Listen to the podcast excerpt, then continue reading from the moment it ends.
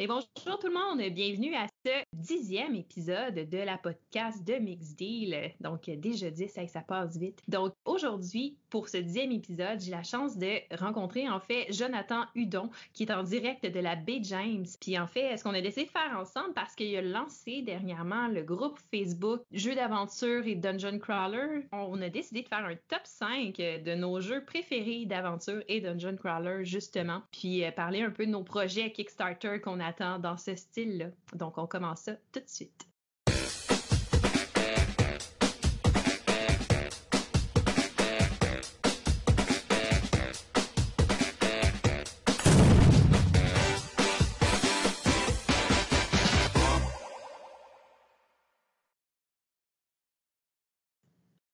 bonjour Jonathan, ça va bien? Bonjour Sophie, ça va bien toi? Oui. Euh, il fait pas trop chaud à Abbey James aujourd'hui? Pas si C'est sûr que c'est dans la canicule. Nous, habituellement, on a un climat qui est quand même assez sec. On est chanceux pour ça. Fait qu'un 30 degrés, c'est vraiment là, un 30 degrés là, en soi. Par contre, aujourd'hui, c'était plus humide que les journées d'avant. Ah bon, ouais. c'est un peu plus chaud qu'à l'habituel. Mm-hmm. Mais là, euh, je pense que les piscines réouvrent dans pas trop long, là, fait qu'au moins il va y avoir ça. Ouais, puis ici, on est entouré de rivières et de lacs, alors euh, de l'eau, euh, il y en a en masse. Ah, merveilleux ça. Que dans le fond, euh, tous les podcasts, quand je reçois quelqu'un de nouveau, ce que j'aime bien faire, c'est un peu les présenter euh, leur profil de joueur. Donc, euh, tu peux m'expliquer un peu comment te, te entrer dans le hobby des jeux de société, qu'est-ce qui te fait tomber en amour avec les jeux, puis c'est quoi les jeux que t'aimes bien, même si j'ai un petit doute? Euh, ouais, mais en fait, moi, Étonnamment, ça fait pas tellement longtemps que j'ai commencé les jeux de société en soi un peu comme tout le monde, par contre, là, quand j'étais euh, jeune, euh, je jouais à des classiques là, comme euh, Monopoly et, et compagnie. Là, c'est, les jeux un peu comme grand public. Et mm-hmm. puis, vers l'âge, si je me rappelle bien, ça fait déjà longtemps, là, mais vers l'âge d'environ 10 ans, j'ai connu les cartes Magic. OK. Et puis, ça a été vraiment là, un coup de cœur à l'époque. Et puis, quelques années après, j'ai continué toujours à jouer à des cartes Magic. J'avais mon groupe de joueurs de cartes Magic. Et puis, euh, par l'entremise de nouvelles connaissances et tout, j'avais autour de 13-14 ans, j'ai commencé à jouer à Dungeon and Dragon. Mm-hmm.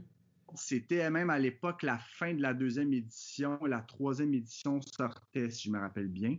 Et puis, ça a été un peu, euh, comment dire, euh, le précurseur un peu de, de, de toute ma passion pour les jeux de fantastique euh, médiéval et compagnie. C'est comme ça que j'ai commencé aussi à jouer de plus en plus à des jeux vidéo là, RPG, aventure, aventure et puis depuis ce temps-là, ça a toujours continué. pour qu'est-ce qui est des jeux de société, ça fait environ un an que j'ai vraiment commencé mon, ma passion pour les jeux de société. Euh, c'est parti vraiment euh, en discutant avec ma copine. elle, elle me disait qu'elle était déjà allée à un pub ludique. OK. Ouais, qui était le Randolph à Laval. Oui. Et puis moi, je connaissais même pas l'existence de pub ludique. J'avais jamais entendu parler. Et puis elle m'avait dit, ben un jour, il faudrait bien essayer à, y aller. On va, ça serait le fun qu'on y aille entre amis c'est casual, c'est le fun, j'aimerais ça te faire connaître ça. J'ai dit, ben oui, pourquoi pas? Puis euh, on est allé, on est allé deux couples d'amis, puis ça a vraiment parti depuis le Randolph. OK. Ouais. mais c'est une bonne place pour commencer. ouais, ouais, ouais. Mon premier jeu d'ailleurs que j'ai acheté là, c'était euh, Villainous. OK. Ouais.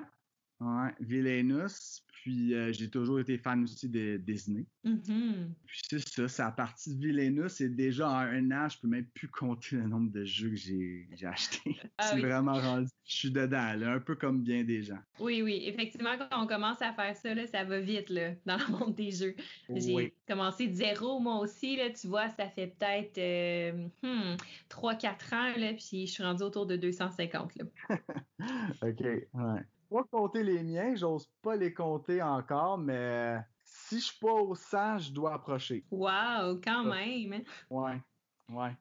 Puis là, la question qui. La honte euh, est très honteuse. C'était ça que j'allais te demander, la question qui tue ta pile, la honte. Ouais, ouais. Et c'est sûr que là, euh, le COVID, parce que moi, on va sûrement en discuter justement un peu plus tard. Euh, moi, je suis un grand joueur de jeux coopératifs. Mm Et puis, euh, ben, c'est ça. Ça me prend des gens. C'est ce que j'aime surtout des jeux de société. J'aime ça jouer en équipe. Plus qu'on est à jouer à un jeu, plus que j'aime ça.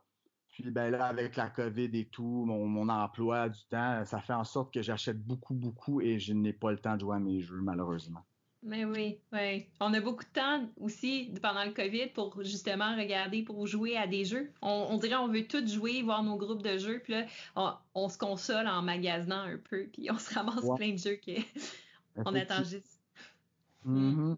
Mm-hmm. Fait que c'est ça. J'ai énormément de jeux. D'ailleurs, mon top 5 euh, va se baser sur euh, les jeux que j'ai joués. Mais le top 5 en question, je, je le dis tout de suite, j'aime mieux le préciser c'est un top 5 qui est actuel là, mais qui risque fortement de changer euh, dans un avenir relativement assez prochain. Oui, moi aussi, c'est la même chose. J'attends en ce moment, attends un petit peu, je calcule, j'attends neuf jeux euh, d'aventure Dungeon Crawlers de Kickstarter comme prochainement, dans un avenir proche.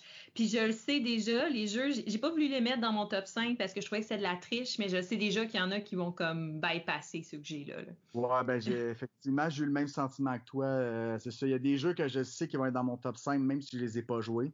Mais c'est ça, par euh, esprit de. Comment rester legit un petit peu. Là. Ouais, c'est ça, exactement. Question de rester legit, j'aime mieux être euh, franc et de au moins mettre dans mon top 5 les jeux que j'ai déjà joués. Ben oui, c'est bien. J'ai fait la même chose. J'ai hésité, par exemple. Il y en a un que j'ai joué une fois en démo là, avant de le kickstarter. Là, j'ai comme ça compte dessus parce que lui, ça, lui, il serait mon numéro un. J'en parlerai tantôt, mais c'est ça. Je me suis dit, une game, c'était pas assez parce que c'était c'est un jeu de campagne là, puis là j'ai fait juste une game euh, random de même, même pas à l'intérieur de la campagne, pas d'histoire rien là. Mais déjà là je sais que OK, et tu vas en parler tantôt ou? Ben je peux le nommer en fait, c'est Midara que j'attends. OK. Ouais, j'ai joué euh, j'ai joué une game mais tu sais c'est ça, sans histoire, sans background, sans rien, sans décision, c'est juste vraiment le dungeon crawl. Puis déjà je sais que ça va être mon numéro un mais il faut que j'attende qu'il arrive pour ça. OK. OK. Je sais qu'il est, en tout cas, il est numéro un pour bien des gens. Mm-hmm. Il D'ailleurs, moi, je l'ai commandé aussi. Oui. ouais, par l'entremise d'un ami euh, virtuel qu'on s'est jamais rencontré, mais on, s'est déjà parlé souvent sur Internet. Et son nom, c'est Martin Dupuis.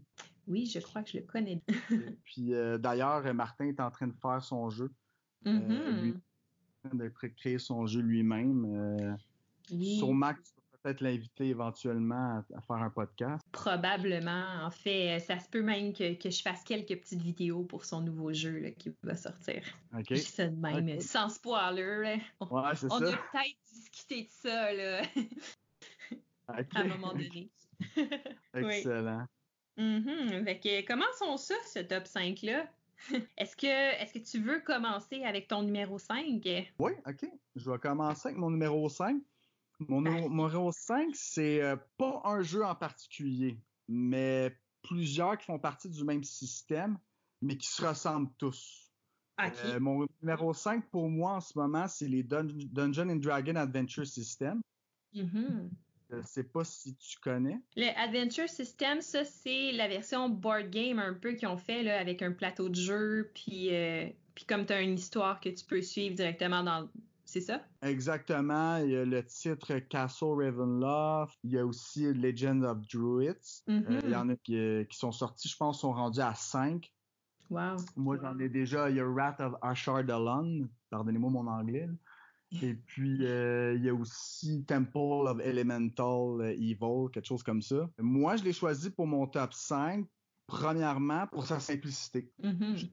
Mm-hmm c'est un dungeon crawler qui est facile d'accès. C'est un dungeon crawler qui est fun à montrer à autant des plus jeunes personnes. Moi, je trouve que tu pourrais montrer ça à quelqu'un qui est en bas de 10 ans facilement.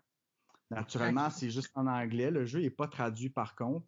Alors, pour la personne, le jeune qui n'est pas bilingue, il faudrait peut-être un peu traduire. Là. Mais mm-hmm. sinon, la mécanique en soi est super simple. Fidèle aussi euh, au jeu de Dungeons and Dragons. C'est sûr que je me retrouvais un peu là, euh, dans mon enfance en jouant avec ces jeux-là. Tes premiers euh, amours. Oui, exact, exact. Qu'est-ce que j'aime aussi, c'est que c'est dans sa simplicité, on roule un des 20. OK. Tout moi, un des 20, tout simplement. Pas beaucoup de decks de cartes. La mécanique, comme je dis, est super simple. Le prix aussi, c'est relativement pas cher, je trouve, pour la quantité de contenu que tu as à l'intérieur. Mm-hmm.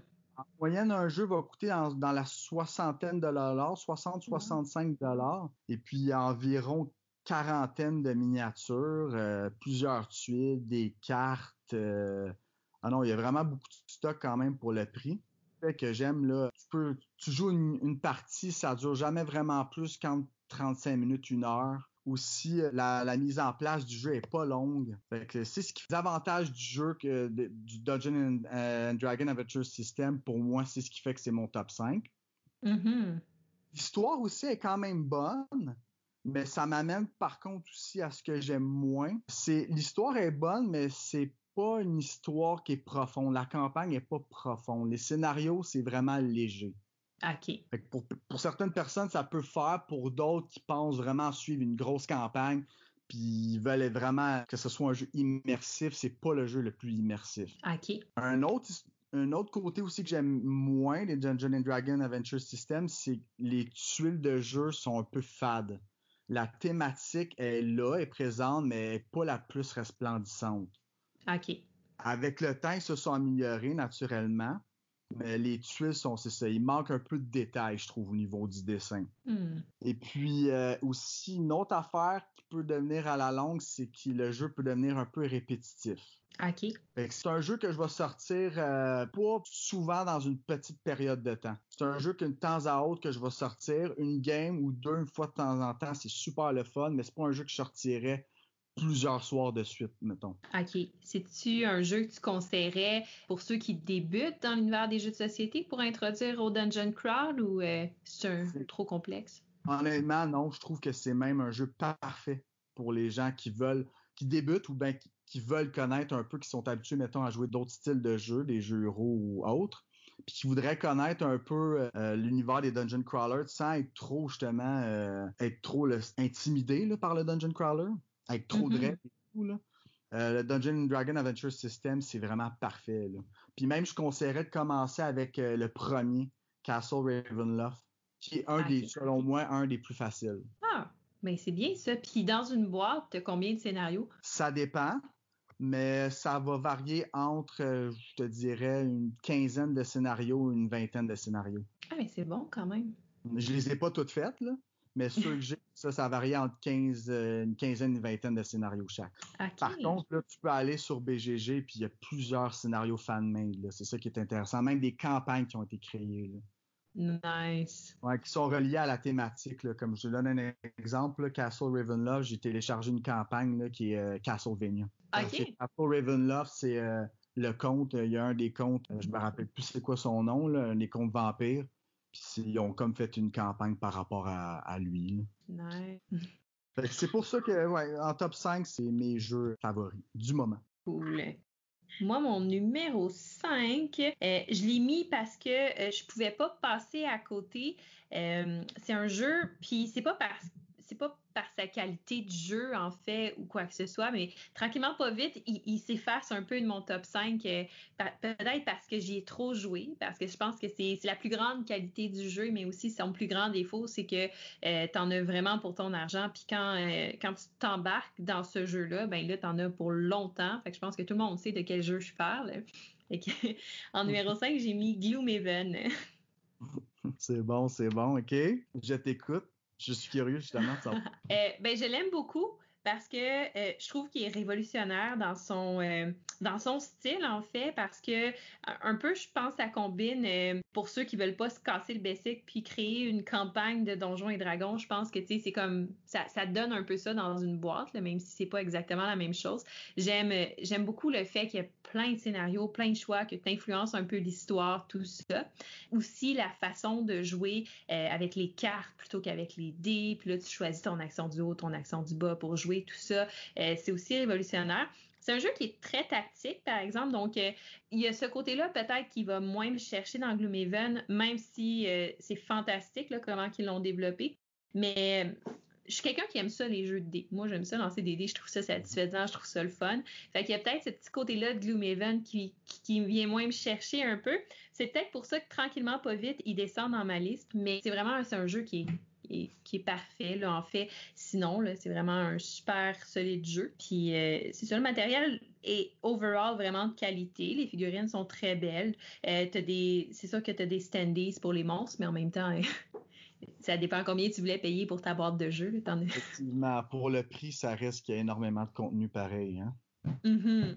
Mais c'est ça, il est en train de tranquillement s'effacer de ma liste de top de top de tout, en fait. Là parce que il y, a plein de jeux qui arrivent puis tout ça puis je pense que ça, moi c'est peut-être le système de cartes qui vient moi me chercher là. Mais c'est quand même un jeu que quand tu commences l'aventure t'embarques dedans puis euh, je pense que tes premières euh, les premières fois que tu joues tu veux juste jouer à ce jeu là tu sais. Puis tu mm. penses à ta partie après tu penses à ce que tu aurais pu faire puis tout ça. Fait que ça c'est les critères d'un bon jeu là que dans le fond tu veux revenir puis que tu, tu y repenses après là. Effectivement. Gloomhaven d'ailleurs je l'ai moi-même Mm-hmm. Et puis, euh, j'ai beaucoup de respect pour le jeu, mais ce n'est pas, un, je suis comme toi, ce n'est pas mon genre de dungeon crawler. Je suis beaucoup plus Ameritrash que qu'Euro. Puis pour moi, c'est carrément un euro euh, sous forme de dungeon crawler. C'est un jeu qui est extrêmement tactique et puzzle, si je pourrais dire. C'est vraiment un dungeon mm-hmm. crawler puzzle. Puis moi, c'est pas mon style. Je, sais qu'il y a un type de joueur qui, adore ce style de Dungeon Crawler-là, style Mage Knight, justement, euh, Gloomhaven, mais moi, c'est vraiment pas mon style. Mais j'aime quand même jouer à Gloomhaven. Ça n'enlève pas que mm-hmm. j'aime le jeu, puis c'est un excellent jeu. Oui, puis l'histoire est très bonne. Moi, moi, ce qui me motive à vouloir continuer à jouer, éventuellement, parce que j'ai mis ma campagne sur pause, euh, veux, pas, le COVID, euh, tout ça, mm-hmm. ben, mm-hmm. c'est l'histoire puis tout. Mais, mais c'est ça. Moi non plus, euh, le côté euh, super tactique, puzzle, un peu que tu as l'impression que tu as des options, là, mais, mais pas tant que ça, tu sais. Parce que au final, euh, tu sais, un peu, c'est ça, tu as la limite de temps, la limite de cartes dans tes mains, tu puis tout ça, là, fait que tu es un peu sur un timer, fait faut que tu prennes les bonnes décisions, sinon ça peut être assez, ça pardonne pas beaucoup comme jeu. Non, c'est ça. Puis à Gloomhaven, j'ai toujours plus eu le sentiment en faisant un scénario que c'était moi versus, comment dire, un peu justement le puzzle. Comment arriver à ma fin plutôt que vivre tout simplement le scénario, vivre euh, la thématique, l'histoire du scénario. Oui. C'est un peu ce que je reproche de, de, Gloomhaven. Puis pour moi, c'est comme si à la fin, l'histoire devenait secondaire. Mm-hmm. Fait que, euh, ouais, je suis comme toi un peu, j'ai décroché. Quand je l'ai eu, c'était mon top dollar. Là. Je, je ne vivais que pour Gloomhaven, je ne parlais que pour Gloomhaven. Mais j'ai, étonnamment, ça m'a surpris que j'ai décroché rapidement ce jeu-là. Ouais, ouais. Là, j'ai espoir parce que c'est tout récent. J'ai découvert. Euh, ben, en fait, je ne l'ai pas découvert parce que je savais que ça existait, mais je me suis procuré le jeu vidéo Gloomhaven, en fait. Parce que là, il y a une grosse mise à jour qui va arriver le 25 juin. Puis là, on va pouvoir jouer en multijoueur en ligne. Puis euh, dans le dernier tiers de 2020, fait que vers septembre environ, ils vont sortir la mise à jour un peu finale, si on veut. Puis là, le jeu va être complet. Fait que tu vas pouvoir faire ta campagne en ligne. Puis euh, là, je me suis un peu réconciliée avec le jeu parce que, dans le fond, euh, t'enlèves un petit peu des irritants Gloomhaven parce que euh, t'as pas à gérer les monstres parce qu'ils se gèrent tout seul. T'as pas à gérer tous les états, tous les trucs du jeu qui prend du temps et qui enlèvent un peu de plaisir. Tu fais juste jouer. Je pense que le, decision making aussi est plus rapide parce que là, tu as tes cartes devant toi, tout ça. Tout est plus dynamique. Fait que j'ai vraiment aimé ça. Puis je pense que si je fais ma campagne puis je la finis, ça va probablement être à travers ce jeu-là, plutôt que de le sortir sur ma table, tout installer ah scénario. Ouais. Est-ce que tu joues à Gloomhaven solo? Non, je joue avec un groupe. OK, OK. Puis celui que tu as acheté en ligne, euh, ben pas en ligne, mais sur euh, ordinateur digital, est-ce qu'il se mm-hmm. joue seulement solo ou on peut jouer euh, en coopération?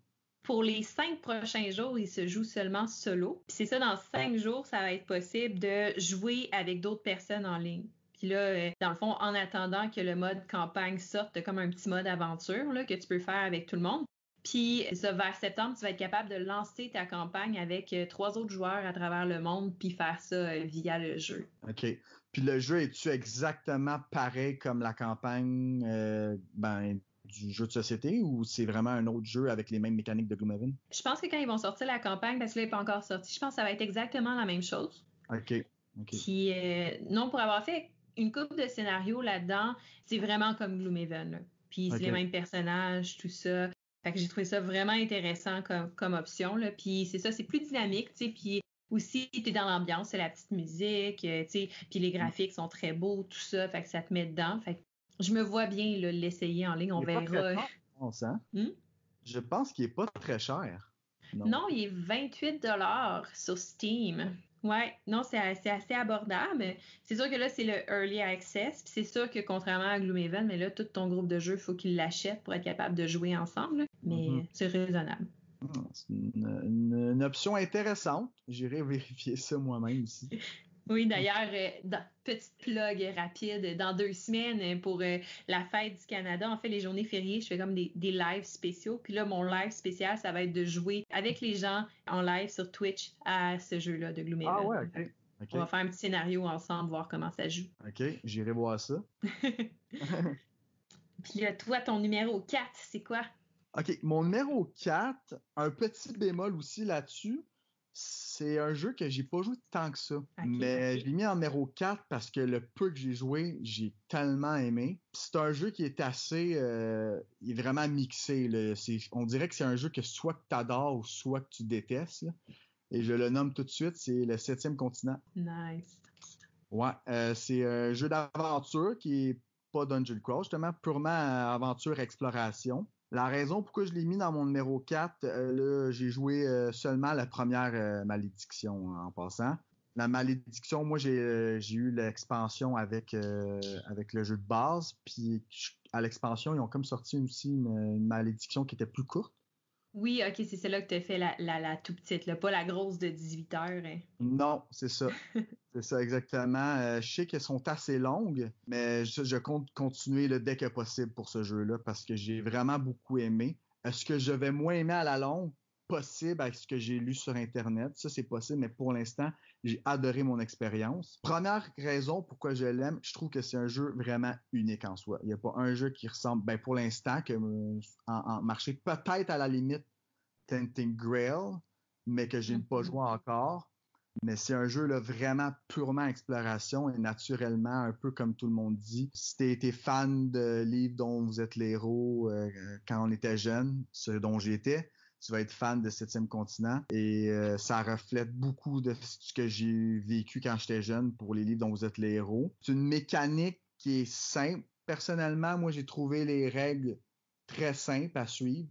Oui, il y en a quand même pas mal, mais le livre d'instructions, je l'ai trouvé bien fait. Chaque malédiction, pour les avoir vues un peu, ont l'air tellement différentes l'un puis l'autre. C'est ce que je trouve intéressant. Naturellement aussi, c'est un jeu qui est immersif au max. Je sais pas si toi tu l'as, mais moi j'ai téléchargé euh, euh, l'application pour mettre la musique.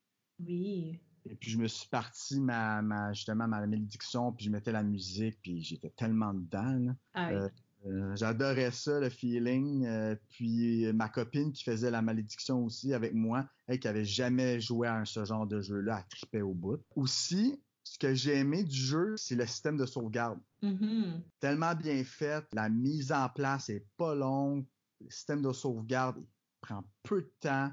Tu peux arrêter de jouer, sauvegarder ta partie, mettre ça de côté, puis recommencer en dedans de quoi? 5-10 minutes gros max. C'est une affaire que j'ai vraiment trouvé intéressant du jeu. Aussi, ce que j'ai adoré, c'est que c'est un jeu que moi, je peux voir, j'ai joué avec ma copine pour la première malédiction, mais je pourrais jouer autant à deux que solo. Ouais. Puis moi, je ne suis pas un grand joueur solo, mais c'est le genre de jeu qui me dérangerait vraiment pas de jouer solo. Alors euh, ça, ça fait partie de vraiment toutes les choses que j'ai aimées du jeu. Par contre, ce que j'ai moins aimé, c'est que je sens qu'avec l'exploration et tout, à la longue, après plusieurs malédictions, un feeling que je pouvais percevoir, c'est que le jeu pouvait devenir répétitif. Mm-hmm. Ça, c'est une affaire qui me fait peur un peu. Une affaire aussi que j'ai été déçu du jeu, à la fin, là, tu t'es dans, t'es super dedans dans ta malédiction, t'explores et tout, tu trouves des nouvelles, des nouveaux endroits, des nouveaux objets et tout. Et là, pouf, à la fin, tu, tu réussis ta malédiction, et puis tu lis la carte de la malédiction et c'est terminé. Ouais. J'attendais à quoi de plus épique? Plutôt que de lire justement, bon, voilà, vous avez réussi la malédiction. Je veux pas rien spoiler, mais vous allez, en gros, c'est bon, bravo, vous avez réussi la malédiction et ça se termine là. Ça, ça m'a déçu. Ça peut devenir monotone dans la longue. Mm-hmm. Puis c'est à peu près ça. Ben, c'est un bon choix. Euh, c'est un jeu qui est comme super spécial pour moi, Seven Continent, parce que dans le fond, euh, c'est le premier Kickstarter que j'ai backé. Fait que c'est lui qui m'a amené dans le vice des Kickstarter. Puis ah, c'est vrai? Ah ouais? Ouais, ouais, parce que quand ils l'ont annoncé, tu sais, euh, j'ai backé le reprint là, avec justement l'extension. Puis quand ils l'ont annoncé, ils disaient ah ça va juste être disponible sur Kickstarter, on l'aura pas en magasin après. Fait que là ça m'a convaincu, je, je, me le suis procuré. Finalement, il est disponible en magasin, mais ben, pas en magasin, mais en ligne maintenant. Mais reste que je suis très satisfaite de mon achat. Ouais, puis dis-toi, en ligne, c'est pas la version complète. Non, c'est ça. C'est ça. Fait qu'au moins, tu as une version qui va toujours euh, plus être de collection. Oui, oui. Puis euh, c'est un jeu, c'est vraiment un jeu qui est spécial. Là.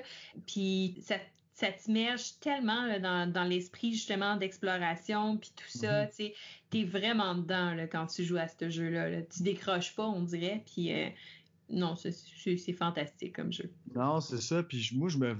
Vraiment, là, euh, j'étais parti dans un voyage. Mm-hmm. Vraiment, j'étais évadé là, par ce jeu-là. C'est ce qui fait que j'aime ça. Oui, puis, mais il n'est pas facile, par exemple. Tu sais, quand euh, la première malédiction n'est pas si pire, mais quand tu commences à faire une malédiction qui dure plus longtemps, là, faut que tu restes en vie longtemps, euh, mm. le côté survie est, quand même assez tough, je, trouve, là, mais c'est ça qui rend le jeu beau. Là.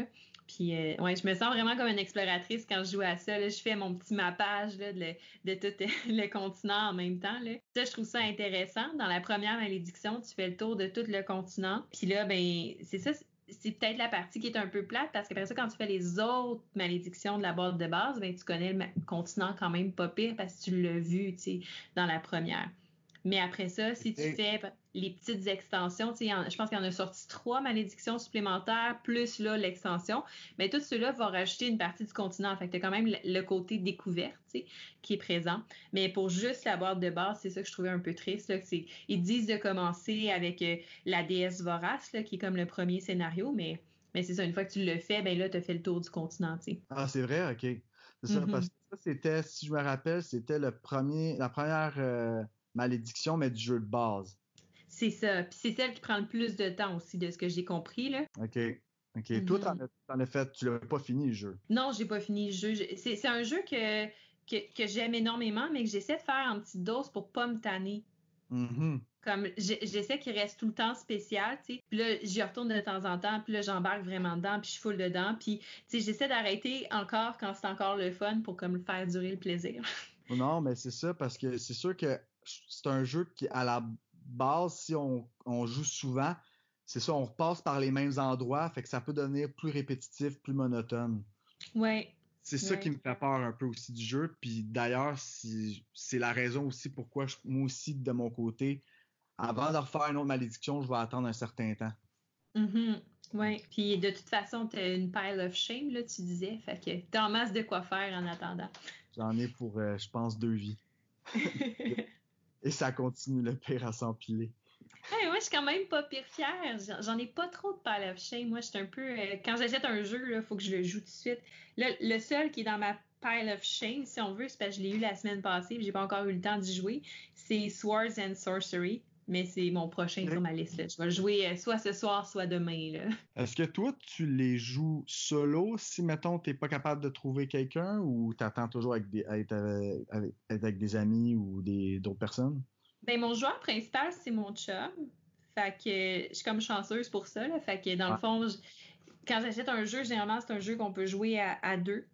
Euh, mais c'est ça. Sinon, sinon, je joue euh, pas mal avec des groupes de jeux. Là. J'ai, ouais. C'est pas mal mon activité principale, généralement, des week-ends. Là, c'est sûr, ça fait deux mois que c'est plus relax, mais d'habitude, la fin de semaine, on se retrouve pour jouer ou on va dans des cafés pour jouer, ce genre de choses-là. Puis sinon, à part Sword and Sorcery, c'est ton seul jeu que t'as pas joué? Mon seul jeu que j'ai pas joué, sur 250. Sur 200, ok. Je devrais prendre l'exemple. Doroth, c'est quoi ton truc? Parce que. ben, ben, je pense que je suis un peu intense. Mais quand je magasine le jeu, je le veux Comme vraiment, fait sais, comme le hype is build un peu. Fait que là, quand je le reçois, c'est comme pressant, de l'essayer. J'ai comme lu les, tu sais, des fois, j'ai même lu les règles avant pour voir si j'aimais le jeu. J'ai regardé des vidéos, fait que je sais à peu près comment qui joue. Fait que ça, c'est facile. Sinon, des fois, tu mettons, on va chercher des jeux. Ça peut arriver que, euh, moi, j'habite à Saint-Hyacinthe, on va les chercher à Montréal. Fait qu'on a comme un 40 minutes de route. Mais là, ça se peut que je lise les règles directement dans l'auto. Ouais, c'est un peu intense. fait que là, ça te met vraiment dedans. C'est comme tu as besoin quasiment de ta drogue. Yep, yep, j'ai besoin de mon fixe. Tu peux jouer, là. ouais, ouais. Il m'en reste un à découvrir, là, c'est tout. Puis c'était quoi, toi, ton, ton quatrième choix? Ben, mon quatrième choix, j'avais hésité longtemps. Puis je pensais mettre Seven Continent, mais j'avais comme un, concurrent avec lui. Fait comme tu l'as mis, je vais en mettre un autre, comme ça on, va mettre plus de jeux. je vais y aller avec Shadows of Killford en quatrième position. C'est un jeu que j'ai découvert pendant le COVID. Euh, j'ai eu la chance de me procurer la version Kickstarter de Shadows of Killfort, qui est en fait une extension standalone de Gloom of Killfort, qui était sorti un peu plus tôt, je pense, en 2017. Euh, Puis dans le fond, ce jeu-là, comment ça se passe, c'est que tu essaies euh, de développer ton personnage, puis de vivre un peu l'histoire de ton personnage. Fait au début du jeu, tu es assigné une classe, c'est ça, puis un, personnage. Là, fait que il y en a plein. Tu peux être un vampire, euh, samouraï ou des choses comme ça. Il y a plein de mix, puis c'est ça qui fait la beauté du jeu. Puis, euh, tu as ton histoire personnelle qui est comme en quatre chapitres, si je me trompe pas. Là, tu essaies de réaliser chacun des chapitres. Pour ça, il faut que euh, tu réalises certains, euh, certains critères. Puis après ça, ben là, tu passes au prochain chapitre. Puis là, tu deviens de plus en plus fort au fur et à mesure que tu complètes ton histoire personnelle. Puis, dans le fond, à la fin, quand tu as fini de compléter ton histoire personnelle, ben il y a des gros méchants qui apparaissent, un ou des, dépendamment si tu joues avec d'autres personnes. Puis il faut que tu essaies de le, détruire. C'est un peu ça le, le, but du jeu. Le jeu est vraiment, vraiment beau. Le artwork sur les cartes est phénoménal. Tu pourrais juste passer ta soirée à juste regarder les cartes, tellement c'est beau. Là. C'est, je pense que c'est mon jeu le plus beau depuis, euh, depuis Sight. C'est dans Ah ouais, ok. Ouais. Même pas vu Sight moi-même. Il est là. Mais j'ai entendu dire très beau par contre. Oh oui, c'est un très beau jeu. Mais c'est pas un dungeon crawler, fait que je peux comprendre pourquoi tu l'as pas vu. Non, mais le pire, c'est que pendant longtemps, je le voulais. Puis en passant, euh, je suis extrêmement fan des jeux d'aventure de Dungeon Crawler, mais un jeu Euro, ça me dérange pas d'en jouer. J'en ai même quelques-uns dans ma collection. Mm-hmm. Bon, mais d'abord, euh, ça se peut que tu l'aimes. bon.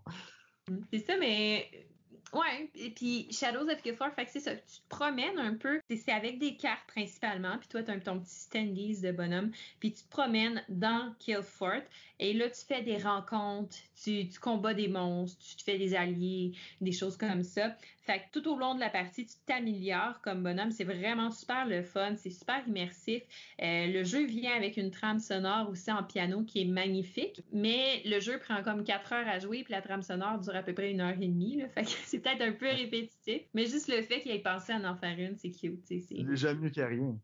Ben c'est ça. Non, vraiment solide. Puis j'ai trouvé ça bien parce que dans le fond, quand tu fais des combats, quand tu euh, fais des rencontres, tout ça, tu fais des tests de compétences, ça fait beaucoup penser à Arkham Horror. je suis une grosse fan de Arkham Horror.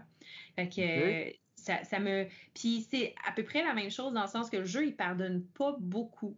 Fait que tu faut vraiment que tu fasses attention, que tu prennes les bonnes décisions. Si tu te fais attaquer, tu te fais blesser, ben tu as moins d'actions autour d'après parce que tes actions dépendent de tes points de vie.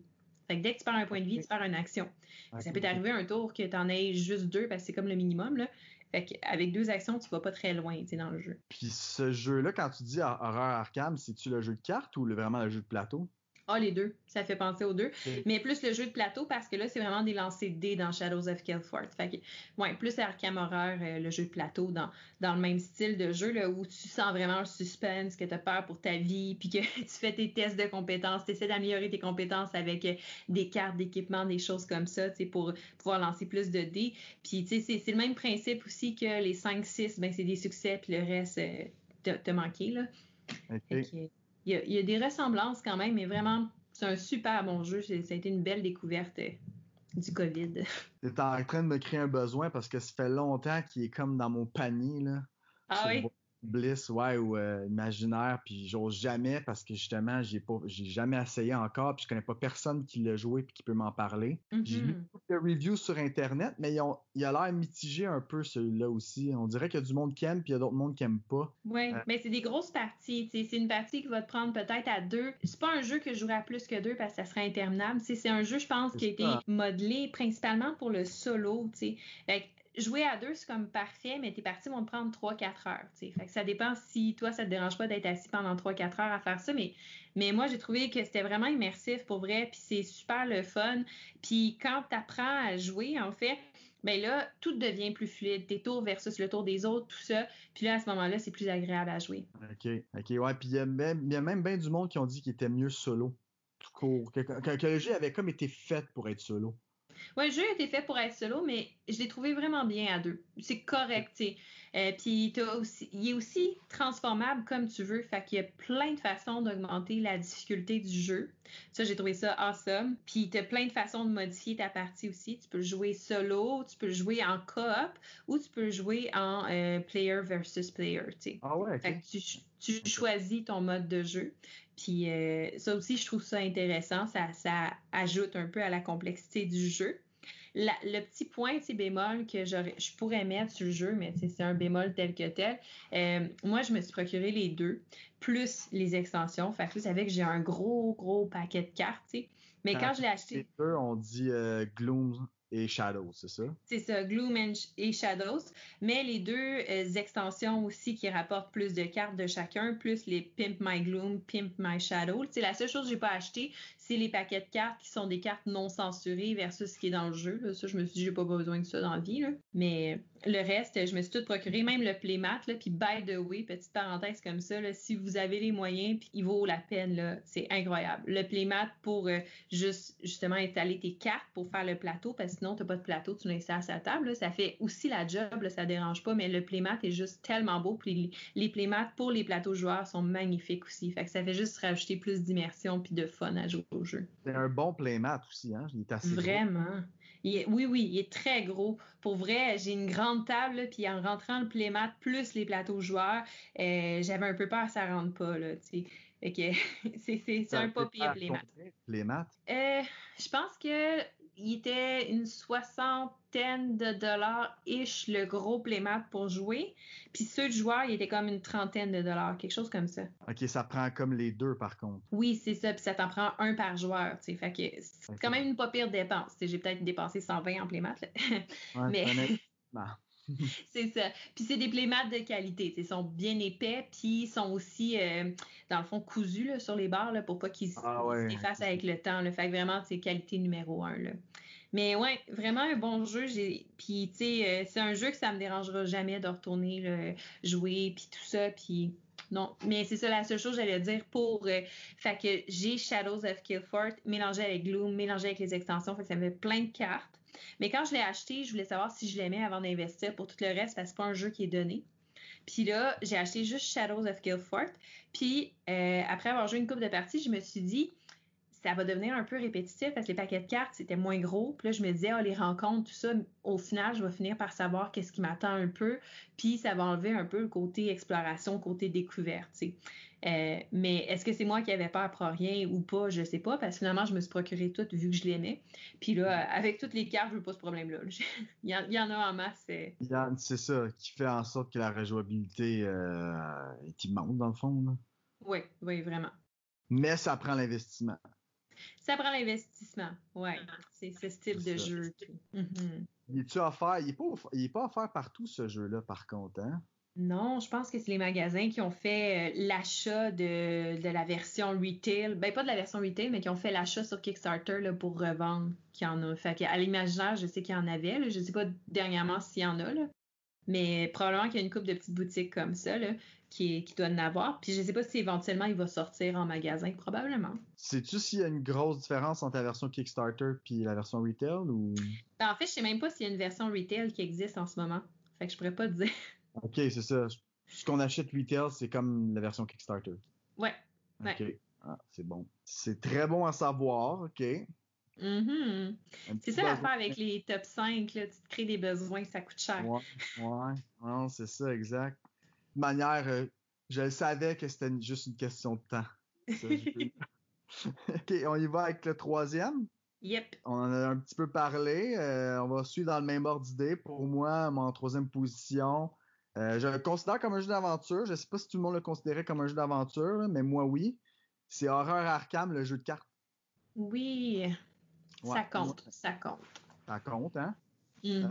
Euh, Horror Arkham, le jeu de cartes, en d'autres mots, c'est un jeu où, contrairement à Magic, jeu de cartes évolutif, soit dit en passant, Contrairement à Magic, c'est que oui, tu vas faire tes propres decks, mais tu vas acheter des paquets mythos qui vont sortir à chaque mois puis qui vont être reliés à une campagne. Alors, chaque campagne, t'achètes une boîte de base et ensuite de ça, environ, là, je dis au mois, là, mais tout dépendamment, là, environ entre un et trois mois, disons, là, ils sortent un nouveau paquet mythos qui fait suite à cette campagne-là puis qui donne des nouvelles cartes, naturellement. Mm-hmm justement évoluer ton paquet de cartes avec les nouvelles cartes que tu achètes. Oui. Euh, moi, je trouve génial ce jeu-là. Euh, pour la simple unique raison, ben, premièrement, j'adore la thème, tout ce qui est euh, l'univers Lovecraft, j'adore. En je comprends pas ça, moi. ah, je dois pas être le seul non plus. Et puis, une mécanique surtout qui m'a accroché au max de ce jeu-là, c'est la mécanique du chaos bag. Ouais. Ça, là, ça aurait pu, là, il aurait pu faire ce jeu-là avec des dés, mais ça aurait pas fait le même effet, je trouve. Avec le chaos bag, je trouve ça génial. Mm-hmm. ce que je trouve intéressant du chaos bag, c'est qu'avant ton scénario, tu peux régler la difficulté. Oui. Du chaos bag. Ça, je trouve ça vraiment génial. Puis, euh, mon petit côté aussi, le, fait que j'étais un joueur de cartes Magic, bon, euh, le fait que tu peux créer ton deck, que tu peux modifier ton deck en cours de route et tout, ça j'adore. Ça augmente, je trouve, à la rejouabilité. Mm-hmm. Parce que moi j'avais peur au début, là, bon, une fois que tu as fait. Euh, une fois que tu as acheté, mettons, telle campagne, puis tu as acheté tous les Mythos decks, puis tu as joué les Mythos decks, bon, euh, une fois que tu les as faites, c'est plus nécessairement intéressant, mais là, tu peux jouer avec un autre personnage, refaire un deck. Il y a même des sites internet, un database, là, Arkham Database, que tu peux. Okay. Tu gères des decks euh, sur, internet que tu peux créer. Wow. Ouais, ça, c'est ce qui fait que le jeu devient de plus en plus intéressant. Puis ce que j'ai aimé aussi, c'est que je l'ai joué solo j'ai aimé, j'ai adoré mon expérience. Puis je croyais qu'il serait pas aussi bon si je jouais à deux. Puis j'ai joué à deux, puis j'ai autant aimé mon expérience. Mm-hmm. C'est un excellent jeu à deux. C'est un excellent jeu à deux. Moi, ça a été euh, dans mon top 5 des jeux à deux que j'ai fait euh, plus tôt avec David Couteau. Là. Puis euh, non, c'est vraiment un bon jeu. il joue jusqu'à 4 aussi. Tu achètes deux boîtes, mais je sais pas s'il y a plus que deux, c'est si bon que ça, par exemple. Je me le demande, moi aussi. J'ai jamais joué plus que deux. Mm-hmm. Je me le demande. Honnêtement, selon moi, à trois peut-être la limite, mais à quatre, je pense qu'entre les tours et tout, ça deviendrait un peu long moi, personnellement, je pense que je décrocherai. Ouais, c'est ce que je me dis, moi aussi. Hmm. Une autre affaire que j'ai aimé du jeu, c'est que j'ai trouvé le jeu difficile, mais un difficile le fun.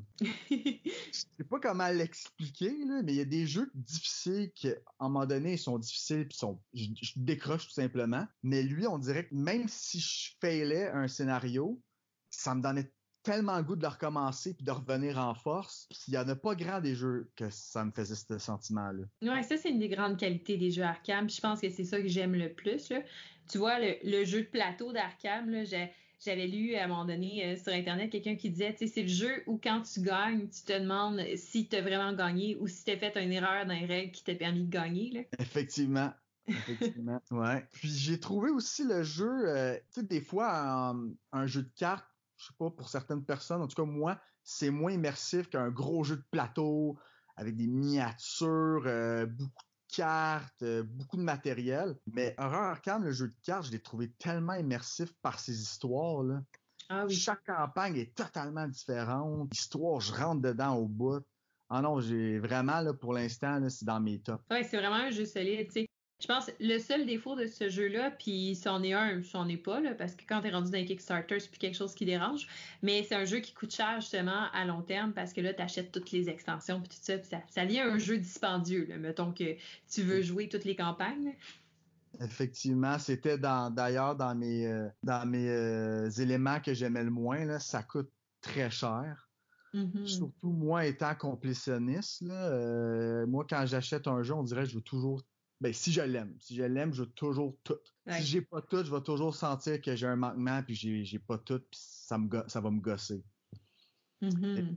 Euh, ben, j'ai commencé à jouer à Horror Arkham et euh, au lieu d'acheter chaque campagne une à la fois, j'ai décidé de tout acheter.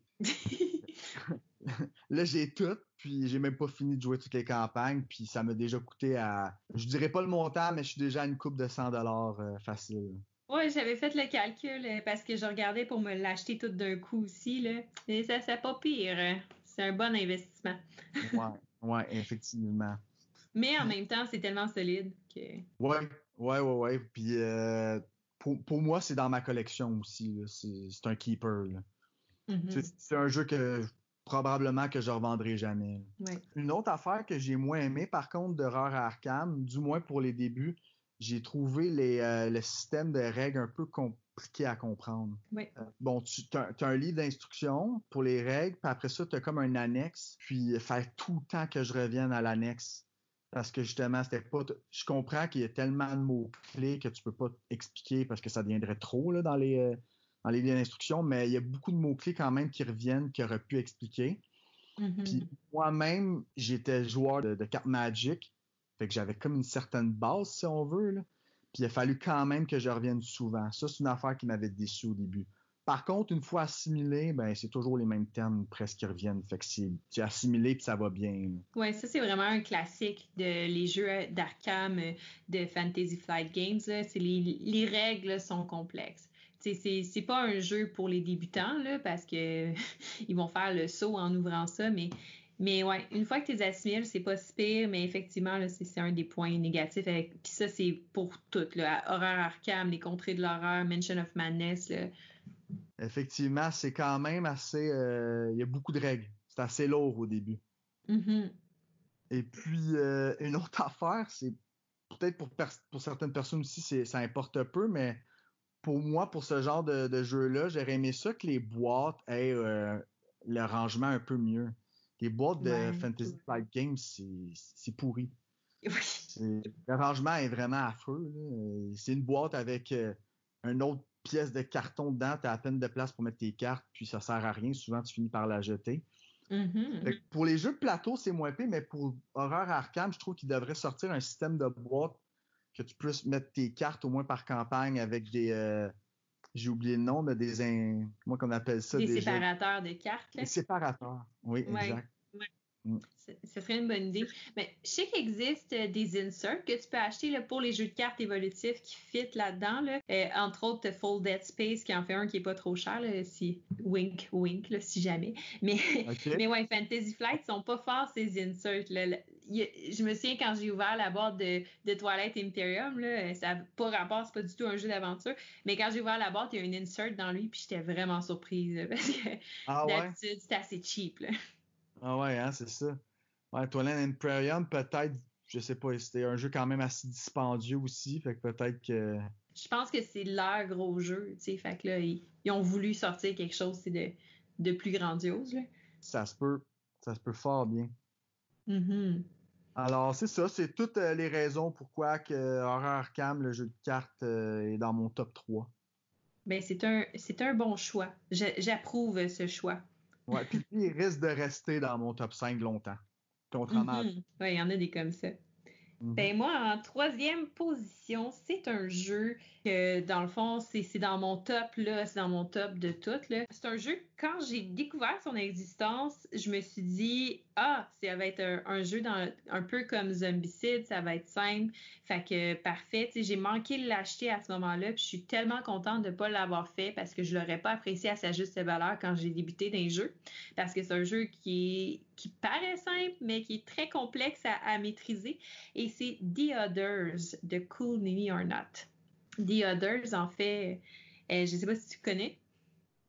The Other, c'est-tu euh, sur les sept péchés capitaux, un truc comme ça? Ouais, la boîte ça. est comme rouge? Ouais, c'est ça. OK. OK. Euh, non, je, ne connais pas ce jeu, mais il m'intriguait. Je l'ai découvert fin 2019 parce que là, je pense que les, magasins faisaient une grosse vente. Fait que je me suis dit, c'est le moment. Euh, c'est un jeu One versus All. Là, fait qu'un peu comme les Descent, Mansion of Madness, première édition. Tu un joueur qui joue contre les autres. Euh, Puis c'est ça, ce joueur-là, il incarne un des sept péchés capitaux. Et là, le but des autres joueurs, c'est de coopérer ensemble pour réussir un scénario.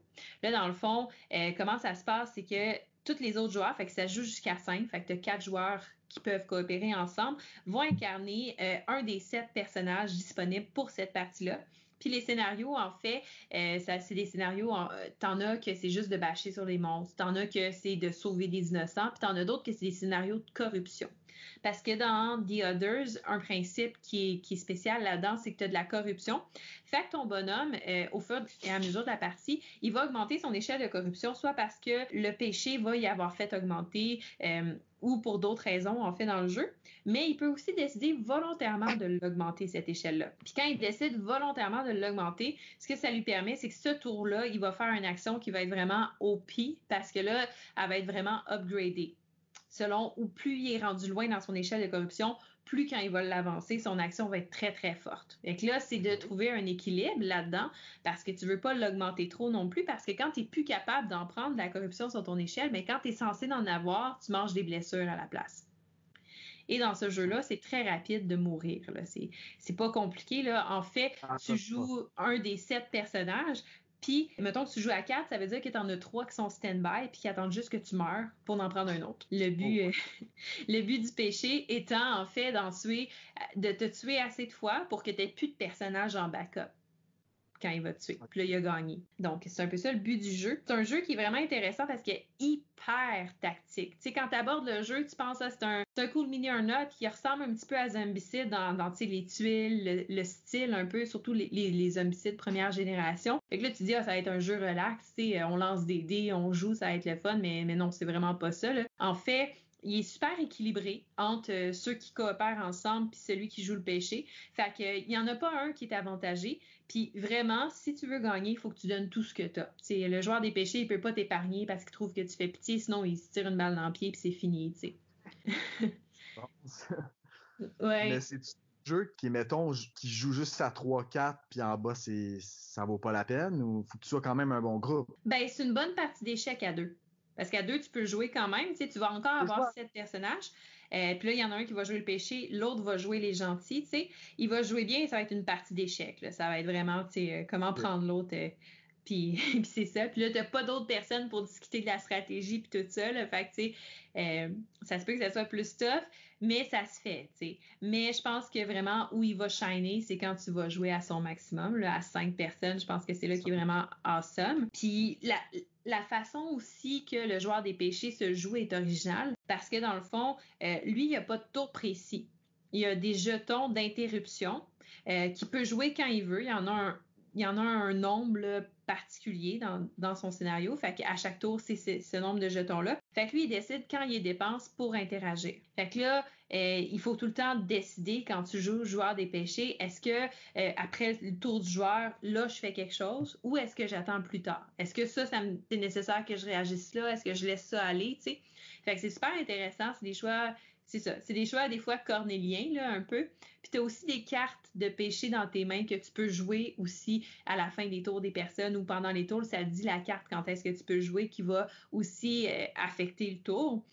Puis euh, tout ça mis ensemble, ça fait que c'est vraiment intéressant. Le joueur des péchés va contrôler des monstres sur le, plateau. Dans le fond, tu vas avoir tes sbires à toi de ton péché. Tu vas avoir d'autres petits sbires moins forts euh, que tu choisis. Tu peux avoir, par exemple, euh, des nonnes corrompues, des infirmières corrompues, des policiers corrompus, des pompiers Bref, tu comprends le principe. Il y en a plein comme ça. Fait que tu choisis quel style tu veux jouer un peu. Puis tu le géant avatar de euh, justement ton péché, là, que lui va arriver plus vers la fin du scénario, puis qui est assez au pied. Fait que quand, quand il arrive, généralement, ça va pas bien. C'est vraiment un jeu qui est sur un timer, parce que plus que les gens vont prendre du temps à réaliser leurs objectifs pour avancer dans le scénario puis se rendre jusqu'à la grande finale, ben plus que le joueur des péchés devient fort, parce qu'à chaque tour, il augmente un petit peu sur son échelle de l'apocalypse. Puis là, à ce moment-là, il, vient vraiment, il développe des nouvelles habilités, des nouvelles forces, tout ça, puis ça devient vraiment difficile de le battre. Est-ce que c'est un jeu qui est balancé ou souvent, euh, le gars qui joue les péchés, là, il va s'il décide de comme gagner contre ceux qui jouent contre lui, c'est sûr qu'il va gagner? Non, non, il est super balancé le jeu. Faut vraiment, tu sais, dans, dans, les deux, euh, dans les deux cas, il faut vraiment que tu donnes tout ce que tu as. Ok, c'est ça, dans les deux cas, ok. Ah, c'est intéressant. Mm-hmm. Est-ce qu'il y a des expansions ou des add-ons à ce jeu-là? Oui, puis c'est ça un peu le côté, je trouve, négatif de ce jeu-là. C'est que dans la boîte de base, tu as deux péchés, puis il y en a sept. Fait que là, les cinq autres, faut que tu les achètes à part. Fait que ça, c'est un peu le côté négatif, surtout que c'est un Cool Mini or Not Limited, ce qui veut dire qu'ils l'ont pas imprimé à grande échelle comme Zombicide. Fait que Mm. tout le monde en a un petit peu. Mais là, si tu essaies de tout avoir, c'est compliqué. Tu sais, moi, j'ai réussi en allant magasiner mes, mes extensions partout. tu sais. Puis là, tu as des packs aussi, que c'est des packs de personnages avec des tuiles lieux de plus, avec euh, des monstres de plus, tu sais, euh, tout ça. Fait que tu as ces packs-là que tu peux acheter qui sont optionnels, ils sont pas obligatoires, mais ça donne des personnages de plus. Fait que ça, c'est intéressant, le plus de variabilité dans tes parties. Euh, mais tes parties sont toujours à 7 bonhommes. Fait qu'au début de ta partie, tu vas choisir lesquels t'embarques, puis ça va être ça, tu sais. Ok. Toi, t'es-tu rendu avec les sept euh, T'as-tu trouvé toutes les sept euh? Ouais. Ah ouais? Ok. Fait que c'est encore Ouais, trouvable. quand- j'étais un peu, j'étais un peu comme toi, là, je suis pas mal complétitionniste. Là, fait que quand je décide euh, que j'aime un jeu, j'essaie de tout avoir du jeu. Correct, ça. Mhm. Je respecte ça, je comprends c'est quoi. Ouais, fait que je suis pas mal débrouillarde aussi pour trouver ce que je veux. C'est bon, ça. Mais c'est pas pire aussi que, dans le fond, toi, t'as acheté un jeu comme ça sans trop euh, regarder euh, c'était quoi exactement, parce qu'il est en spécial, il est intéressant, puis là, c'est devenu dans ton top 5. Ouais, vraiment, je suis contente. euh. Ouais. Des fois, ça arrive. Non, c'est ça, c'est ben, c'est des belles surprises. Mhm. Ouais. Puis euh, c'est sûr, ça m'a coûté plus cher par après parce que là, une fois que j'ai décidé que je l'aimais, euh, c'est ça, t'as toutes les extensions puis tout le reste qui embarque, là, mais, mais bon. Effectivement, effectivement, c'est c'est comme ça les à cette heure, les, les façons, je pense, euh, aux compagnies de faire le plus d'argent. Ils sortent un, un core box, puis après ça, ils sortent des milliers d'extensions, puisqu'ils savent que les joueurs euh, ils vont les acheter. Ben oui, ben oui. Mais qu'est-ce que tu veux? Ça fait partie de la game. ouais. Puis toi, ton numéro 2, c'est quoi? Yes, mon numéro 2, moi, c'est Legend, Legends of Endor. Legend- Mhm. Ouais, moi, il y a une- ce jeu-là, a une place spéciale parce que ça a pas pris, honnêtement, ça a pris cinq minutes que j'étais accroché. Ah oui? Ouais, carrément. Et je l'ai même pas fini encore. C'est un jeu, euh, je sais qu'il y a beaucoup de monde qui le connaissent, mais je vais quand même un peu l'expliquer en gros. C'est un jeu d'aventure, lui aussi. Plus aventure que Dungeon Crawl. Un petit peu Dungeon Crawl. C'est un jeu vraiment, c'est une, une aventure justement en soi, une histoire dont tu suis. Et puis comment ça va fonctionner, c'est que tu as, quand même beaucoup de stock dans ce jeu-là, je trouve. Tu as un plateau de jeu, tu es dans le monde d'Andorre. Et puis, euh, légendes de Vandor, il y a plusieurs légendes dont tu vas suivre qui suit l'histoire. Et après ça, naturellement, il y a des extensions, quelques add-ons aussi qui sont sortis. Puis toute cette histoire-là se suit. C'est une Mhm. grande aventure. C'est comme une trilogie un peu, comme un film que tu joues. Oh. Ouais, moi j'ai vraiment aimé ça, puis c'est étonnant parce que c'est un jeu d'aventure qui est quand même assez tactique et puzzle. Ouais, c'est Euh. ce que je me disais quand, quand tu l'as nommé, tu sais, parce que tu disais sur Gloomhaven que c'était très puzzle. je me suis dit, ah, Andorre euh, aussi, ça en est un pas pire. Vraiment, ouais, et c'est comme contradictoire, mais j'ai, j'ai, je sais pas, j'ai tellement aimé l'histoire, j'ai tellement aimé la thématique, j'ai embarqué dedans. Et puis, ce que j'ai aussi adoré, le scénario d'introduction, comment c'était fait. J'ai trouvé ça tellement génial. Mhm. Tu expliques le jeu en jouant. Ouais. Je trouve qu'il avoir plus de jeux que c'est comme ça. Ah ouais, c'est un système, c'est c'est super. Tu n'as pas besoin de lire un livre de règles de 50 pages. Tu lis une page, tu joues, ouvres le jeu, tu joues, puis euh, au fur et à mesure que le scénario se développe, tu as les règles. Voilà, ça là, j'ai trouvé ça génial. Puis ce que j'aime, c'est aussi le côté classique du jeu. Sais, Mhm. c'est vraiment, souvent on veut sortir un peu du classique, mais je trouve que dans la thématique de ce jeu-là, à sa place, là, tu sais, t'as le bon vieux archer, l'elfe archer, t'as le bon vieux euh, guerrier humain, euh, t'as le magicien, tu sais, puis puis les classes sont bien faites, je trouve, sont bien balancées. Non, j'ai vraiment, vraiment aimé ce jeu-là. Euh, oui, c'est, c'est tactique puzzle, mais t'as quand même les, les, jeux, les jeux de dés, mettons, contrairement à Gloomhaven, justement, t'as quand même des jeux de dés. Fait qu'il y a, il y a un peu d'améritrage dedans. Oui, par contre, une affaire que j'ai moins aimé, c'est on dirait qu'une affaire qu'il faut que tu acceptes avec Andorre, c'est la première fois que tu fais un, scénario, il y a des grandes chances que tu le perds. Ouais, il est difficile. C'est vraiment un. Puis si t'es du genre de joueur un peu à vouloir, bon, regarde, moi je vais clearer toutes les monstres de la place pour essayer d'avoir plus de l'autre. Non, c'est ça, ça, ça fonctionne pas comme ça en dehors. Souvent, il faut que tu finisses le scénario, puis oui, il va rester encore bien des monstres à la map. Ben, c'est un puzzle. C'est un puzzle. Faut que justement, la façon comment tu vas réussir ton scénario, faut que tu décortiques comment réussir à reconstituer euh, les pièces du puzzle. Désolé, je me répète, là mais c'est carrément ça. Mais c'est vraiment ça, oui. Puis, puis la, aussi le truc avec les monstres, tu sais, que plus t'en tues, plus dans le fond la partie avance vite. Fait que là, euh, plus t'as des chances d'échouer le scénario. C'est comme vraiment trouver un équilibre entre les deux. C'est une mécanique qui est, splendide en, tant que telle. Effectivement, c'est ça. T'es comme, comme timé un peu aussi. Mm-hmm. Ça met un challenge, mais en même temps, il y a du monde qui peuvent décrocher de ça. Ouais moi, pour l'instant, j'ai zéro décroché. Je l'adore et, c'est un des jeux d'ailleurs que j'ai de plus hâte de rejouer. C'est un des jeux que j'ai vraiment hâte de remettre sur la table et de continuer. même quand je viens de le jouer, j'ai toujours aussi hâte de leur jouer celui-là. Hmm. Mais on dirait que je veux pas le jouer trop vite parce que justement, je doute de sa rejouabilité par contre. Ouais, ouais, non, je pense pas qu'il y ait tant. Ben, peut-être, si essaies les autres classes après. Là. Oui, ou à la limite, si mettons, tu le mets de côté vraiment un bon bout de temps, puis après, je sais pas, moi, deux, trois. Tu joues avec un groupe différent, tu sais. Ouais, ouais, c'est sûr. Mais une fois que tu connais un peu, bon, la mémoire d'une faculté qui oublie, là, mais une fois que tu connais un peu le scénario, le, fonctionnement du scénario, tu peux le réussir plus facilement, je trouve aussi. Ouais. Fait que, fait que c'est ça. Ça, c'est un côté que j'ai moins aimé. Un autre côté que j'ai moins aimé aussi, par contre, c'est le setup du jeu. Un peu long. Mm-hmm. Long. Bon, on a parlé de rejouabilité. Un côté que j'ai aimé, par contre, là, sans trop sauter du, du coq à la qualité des pièces. Moi, j'ai trouvé la qualité des pièces vraiment bonne. Euh, oui, ok, c'est pas un jeu de miniature, mais c'est pas un jeu qui est cher non plus. Mais les standees sont beaux aussi. Mm-hmm. L'art est super beau. Euh, moi, je trouve que c'est vraiment un œuvre. tu vois que c'est un, c'est un œuvre euh, de passion. Là. Ah, je, connais, je me rappelle plus le nom de l'auteur, mais c'est vraiment l'auteur euh, qui a fait ça. Je pense même il fait avec son, son fils était dedans. Là, je m'avance, là, je suis vraiment pas sûr. Là, mais il, testait avec sa famille ou jouait avec son fils. Là, Tu vois mm-hmm. il y a un côté familial à tout ça. Là. Je pense pas qu'il le fait pour l'argent ou vraiment rendre ça ultra populaire. Là. Moi, je pense qu'il est vraiment fait par passion. Ouais.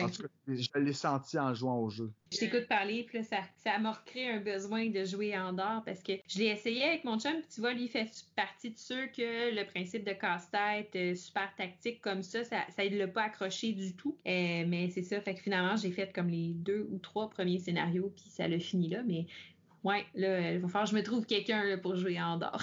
Ouais, ben je te conseillerais de, de, Il est de plus en plus fun, on dirait, à, partir après le 3. Ben, et voilà. moi. Fait que ouais, je te conseillerais de persévère. Je vais faire ça. Mais je, suis conscient qu'Andorre n'est pas fait pour tout le monde, par contre. Mm-hmm. Mais non, c'est un bon jeu. Puis c'est un bon jeu pour tous les niveaux de joueurs. Je pense une fois que tu sais quel style de jeu que c'est, puis dans quoi tu t'embarques, même pour les nouveaux joueurs, c'est quand même facile à comprendre niveau réel. C'est pas une grosse complexité. Euh, la complexité, c'est plus dans la réalisation de la chose. Exactement. Ouais, exactement. Comment euh, exécuter le scénario, en d'autres mots, un peu. Mm-hmm, Mais si c'est tout le temps trop facile, c'est pas bien non plus. Non, effectivement. Moi, un jeu coop, j'aime ça que ça soit un peu coupe-gorge, que tu sois pas sûr jusqu'à la fin si tu l'emportes. Effectivement. Fait qu'en gros, c'est ça, c'est ce qui fait en sorte que Andorre est dans ben, numéro 2. Euh, ce qu'il va pas. Ça se peut par contre qu'il monte, mais je pense qu'il va quand même aussi lui rester dans mon top 5 pour un certain temps. Oui. il va peut-être plus monter, mais il va rester là. Ah, c'est un bon choix. Moi, en deuxième position, j'y vais encore avec un jeu de Eric Lang parce que, The Other, je sais pas si je l'avais dit, mais c'est un jeu de Eric Lang. Et c'est une découverte que j'ai faite euh, cette année. Euh, mais en fait, non, fin 2019. Puis ça a été financé sur Kickstarter. Puis quand il est sorti, je me suis dit, ah non, tu sais, comment gâcher un univers que j'adore, tu sais, parce que, euh, encore une fois, je pense que j'ai des préjugés via Zombicide pour culminer un autre. Euh, mais quand ils ont annoncé, puis euh, tu sais, j'aime Zombicide, c'est un bon jeu. C'est un jeu qui est très simple. C'est un jeu casual que tu vas jouer euh, euh, avec tes amis dans une soirée quand tu veux pas te casser la tête. Puis ça, ça va très bien faire la job. C'est bien dit, c'est vrai. Mm-hmm. Mais c'est ça, fait dans le fond, quand Death Medaille est sorti, j'avais un peu peur que ça soit ça, que ça soit un zombicide dans l'univers de Lovecraft, mais finalement, tu joues à ça, puis c'est super simple. Moi, ce que j'aime de l'univers de Arkham Horror et tout ça, c'est que c'est un jeu qui est extrêmement difficile, puis tu sais, tu sais jamais si tu vas gagner, un gros suspense pendant tout le long de la partie. Mais finalement, euh, c'est ça, euh, la curiosité a eu raison de moi et j'ai eu la chance de me procurer une version Kickstarter du jeu en magasin. Puis finalement, une fois que j'ai voir la boîte, j'ai bingé la, première boîte. Là, euh, c'est, juste ça que je faisais. C'est juste ça aussi que je voulais faire. J'en parlais à tout le monde. J'amenais le jeu chez mes amis tout le temps. J'étais comme ça, c'est le nouveau jeu, puis c'est vraiment hot, puis c'est le meilleur jeu. Je te conte une petite anecdote, parenthèse. Ouais. J'ai d'ailleurs acheté le jeu après avoir lu un de tes posts sur un groupe Facebook. Nice. ça me donne l'idée que je n'ai même pas joué encore. Shame on me. Il là là. Faut que tu le sortes, là. Celui-là, c'est important. Oui. À soir. Malheureusement, je travaille trop de bonheur demain, mais écoute, euh, je te promettrai dans la prochaine semaine. Cool. Je reviendrai avec mon, mon, mes premières impressions. Parfait, ça. Mm-hmm. Ouais. mais c'est un jeu, c'est ça, il est vraiment bon.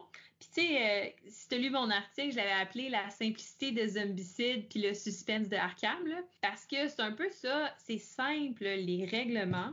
Dans le fond, casse pas la tête. C'est pas le genre de jeu comme ton Arkham LCG où tu vas passer ta partie dans le livre de règles. Tu l'as lu une fois, tu vas jouer ta game, t'es pas censé avoir le nez dans ton livre de règles. ça se peut là, que ta première partie, t'as une ambiguïté, tu vas vérifier pour être sûr. Là. Mais après une game, là, c'est fluide, t'as compris comment ça marchait, puis c'est toujours comme ça. Ça, c'est quelque chose que j'aime bien parce que euh, c'est pas parce que le jeu est facile à apprendre que le jeu est forcément facile, tu Puis mm-hmm. celui-là le démontre bien parce que euh, ça se joue en épisode. Fait que c'est pas, pas une, histoire dans le fond parce que chaque épisode sont vraiment indépendants. Puis dans la boîte de base, tu as six épisodes. C'est comme la saison 1. Tu peux acheter la saison 2 aussi qui a six autres épisodes. Puis chaque épisode, tu ouvres une petite boîte. C'est un peu comme un, système legacy sans l'aide vraiment. C'est juste un système de surprise. tu ouvres ta petite boîte, puis là-dedans, tu as ton scénario, ça dit les monstres à utiliser, tu as des monstres que tu utilises spécifiquement pour ce scénario-là ou les monstres changent de pouvoir pour ce scénario-là. Fait il y, a toujours quelque chose d'unique. Et c'est toujours sur la même formule. Fait que dans le fond, tu essaies d'empêcher des cultistes de réaliser un, rituel occulte et tu as une façon précise de le faire. Puis tu as des actions spéciales, spécifiques à ce scénario-là que tu vas pouvoir faire pour pouvoir les empêcher de réaliser ça. Pendant ce temps-là, en fait, tu as le grand ancien, parce que c'est un univers Lovecraft, tu as toujours un grand ancien, qui avance sur l'échelle des grands anciens, puis qui va finir par spawner sur le jeu. L'affaire, c'est que tant que tu n'as pas euh, réussi à briser le rituel, tu peux pas l'attaquer, tu peux pas rien y faire toi, dans le fond, tu essaies de briser le rituel le plus vite possible pour qu'il euh, apparaisse de cette façon-là, puis pas qu'il apparaisse prématurément, puis que là, il t'attaque parce qu'il est vraiment très fort. C'est un principe qui est vraiment le fun. C'est un jeu de dés. Fait que, c'est ça, il y a le côté satisfaisant de lancer des bons vieux dés. Trash, Oui, c'est un Ameritrash, un vrai de vrai, le Dungeon Crawl Ameritrash euh, au bout. Là. Puis euh, ce qui est vraiment le fun, c'est qu'ils ont repris euh, que c'est le même auteur que The Others. Ils ont repris le système un peu de corruption de The Others. C'est que tu avances sur ton échelle, puis là, ça te rend plus fort, mais en même temps, tu sais, veux pas te rendre au bout. Puis là, dans Death Medaille, c'est une échelle de santé mentale. Fait quand tu fais des jets de dés, des fois, tu as un, icône de santé mentale sur tes jets de dés, puis ça, ça t'affecte, ça te fait baisser sur ton échelle de santé mentale. Puis si tu te rends au bout de cette échelle-là, ben tu meurs. Puis tu n'as aucune façon de reculer sur l'échelle. Fait qu'une fois que tu as avancé, tu as avancé. T'sais. Fait qu'elle est assez longue. Mais ce qui est intéressant, c'est que sur cette échelle-là, tu as des trigger points. Donc, quand tu arrives à ce trigger point-là, tu peux augmenter un de tes skills parce que chaque personnage a trois skills spécifiques à lui, donc dont un qui est unique. Donc, dans la boîte de base, tu as plusieurs personnages déjà. Chacun a un skill unique, puis deux qui sont pigés comme dans une banque de skills là, pour les personnages. Fait que là, c'est toujours. un peu euh, zombicide, euh, justement, ce côté-là. Oui, oui, c'est inspiré de zombicide. Puis c'est vraiment intéressant. Fait que là, tu as vraiment ces choix cornéliens-là à faire de euh, est-ce que, dans le fond, je veux augmenter sur mon échelle de santé mentale pour pouvoir m'améliorer ou est-ce que c'est trop tôt, puis là, si je le fais, je risque de mourir avant la fin du scénario. Fait que tout le temps, prendre des décisions comme ça, c'est super intéressant. Tu as le choix aussi de, de prendre du stress dans le jeu pour rerouler tes dés si tu veux. Mm. Puis, euh, fait que ça aussi, c'est un côté qui est intéressant. Puis, tu as aussi, euh, chaque personnage sont affligés d'un problème de santé mentale quelconque. Il y en a qui sont schizophrènes, il y en a qui sont genre kleptomanes, pyromanes, tout ça. Puis, ça fait en sorte que quand tu atteins ces trigger points-là sur ton échelle de santé mentale, ça déclenche cet effet de santé mentale-là qui est souvent négatif. C'est quelque chose, tu veux voir qui arrive, mais ça arrive en même temps, tu sais. Fait que là, par exemple, ça se peut que tu blesses tout le monde qui est dans la même salle que toi ou que tu foutes le feu ou des choses comme ça, tu sais. Fait que, ouais, il y a plusieurs choses à gérer. c'est quand même simple, mais vraiment, comme, c'est super intéressant pour vrai. C'est, ça, ça joue bien, puis euh, c'est efficace. Mm-hmm. On l'a dit en même temps, effectivement. Mais c'est-tu euh, balancé le jeu ou? Oui, oui, c'est balancé. Puis c'est justement ça qui a fait en sorte que ce jeu-là, c'est dans mes coups de cœur partout. Là. Et comme toi, tu dis, c'est dans mon top 5 puis ça baissera pas. Ben celui-là aussi, il est dans mes tops puis il va rester là vraiment longtemps. Là. En fait, j'espère peut-être qu'un jour, il y en a un qui va le détrôner parce que ça va juste dire je vais avoir plus de aussi bons jeux. Mais je pense que ça va prendre un moment avant que ça arrive. Euh, il est balancé. Puis, il est vraiment euh, pas si simple que ça. Fait que jusqu'à la fin du scénario, jusqu'au dernier lancer de dés où là, tu gagnes, tu ne sais pas si tu vas l'emporter. Puis c'est pas rare que, euh, dans le fond, tu aies plusieurs personnages qui meurent, puis qu'il y en reste un que finalement, là, par un Hail Mary, arrive à comme remporter la partie avec un lancer de dés chanceux, tu sais. OK, OK, OK. OK. Ah, j'aime ça, ça. Mais il mm-hmm. paraît ce, jeu-là, c'est un genre de zombicide 2.0, dans le sens que si tu as Toulouse Death Mayday, est-ce que ça vaut la peine de garder zombicide? Ou... Ben, Death Mayday, tu vois, ça va être un peu moins casual parce que euh, ça va moins pardonner tes, erreurs que zombicide. Fait que c'est un peu plus. Euh, ça va être un peu plus. Euh, Mais tu sortirais-tu, mettons, mettons, tout invite là, des, des gens comment dire, plus ou moins gamer, là, qui joue, mais plus ou moins gamer, tu sortirais-tu plus zombicide ou Cthulhu Death Médaille pareil? Hmm. Je pense que je sortirais Death Médaille parce que je préfère cet univers-là. Puis j'aime bien ça, expliquer des jeux. Fait que je pense que ça passerait bien. Mais ouais, Zombicide, ça reste. Oui, c'est plus accrocheur. Zombicide, je pense que ça reste un getaway game là, qui est très bon. J'enlève rien à Zombicide. Moi, Moi, c'est pas dans mon top de jeu parce qu'il est trop facile. Sais dans un jeu coop, je trouve ça un peu emmerdant, c'est quand c'est facile. Mm-hmm, mais, c'est un jeu, c'est un jeu qui est solide. Puis je pense qu'en fait, c'est parce que j'en ai pas kickstarté aucun. Si j'avais les versions Kickstarter, je pense que j'aurais des moyens de rendre le jeu vraiment plus tough que là, j'ai pas. Parlant de Kickstarter, Toulouse Dead Mayday, tu l'as-tu euh, ta version Kickstarter? Ouais. Même si pas Kickstarter? OK. Puis t'as tout acheté, je suppose? J'ai tout acheté. J'ai pas acheté la géante figurine, là, on s'entend. J'aurais bien aimé. je l'ai. Pour vrai? Nice. Eh oui, encore, euh, encore mon cerveau qui n'a pas été capable de, de, battre mon cœur. Je sais pas. quoi, 150 dollars pour une statue. Mais moi, c'était même pas tant la statue le pire parce que je peinture même pas. Ah Malgré oh. Ben, un jour, je veux peinturer par contre. Mais j'ai pas le mm-hmm. talent de peinture, fait que je commence vraiment de loin. Mais un jour, je vais m'équiper, puis tranquillement, pas vite, mais que j'ai du temps. Un jour, un jour, comme qu'on dit tout le temps. Mais moi, je voulais le scénario. Il y a un scénario, puis encore une fois, j'aurais senti que j'aurais pas le jeu complet s'il n'y avait pas le scénario épique. Parce que ça a l'air que ce scénario-là, c'est comme ça close, euh, ça close le deal. Mm-hmm.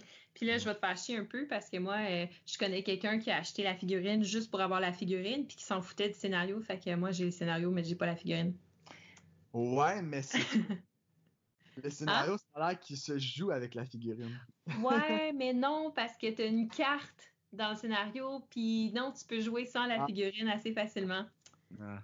Mais c'est correct. La figurine, au final, là, je l'ai regardée puis je l'adore. Elle est Ah oui, ah oui, mais ça fait une super belle décoration. Puis pour vrai, jouer le scénario sans la figurine, c'est juste parce que parce que je l'ai pas, là. Mais ça doit être juste épique, là.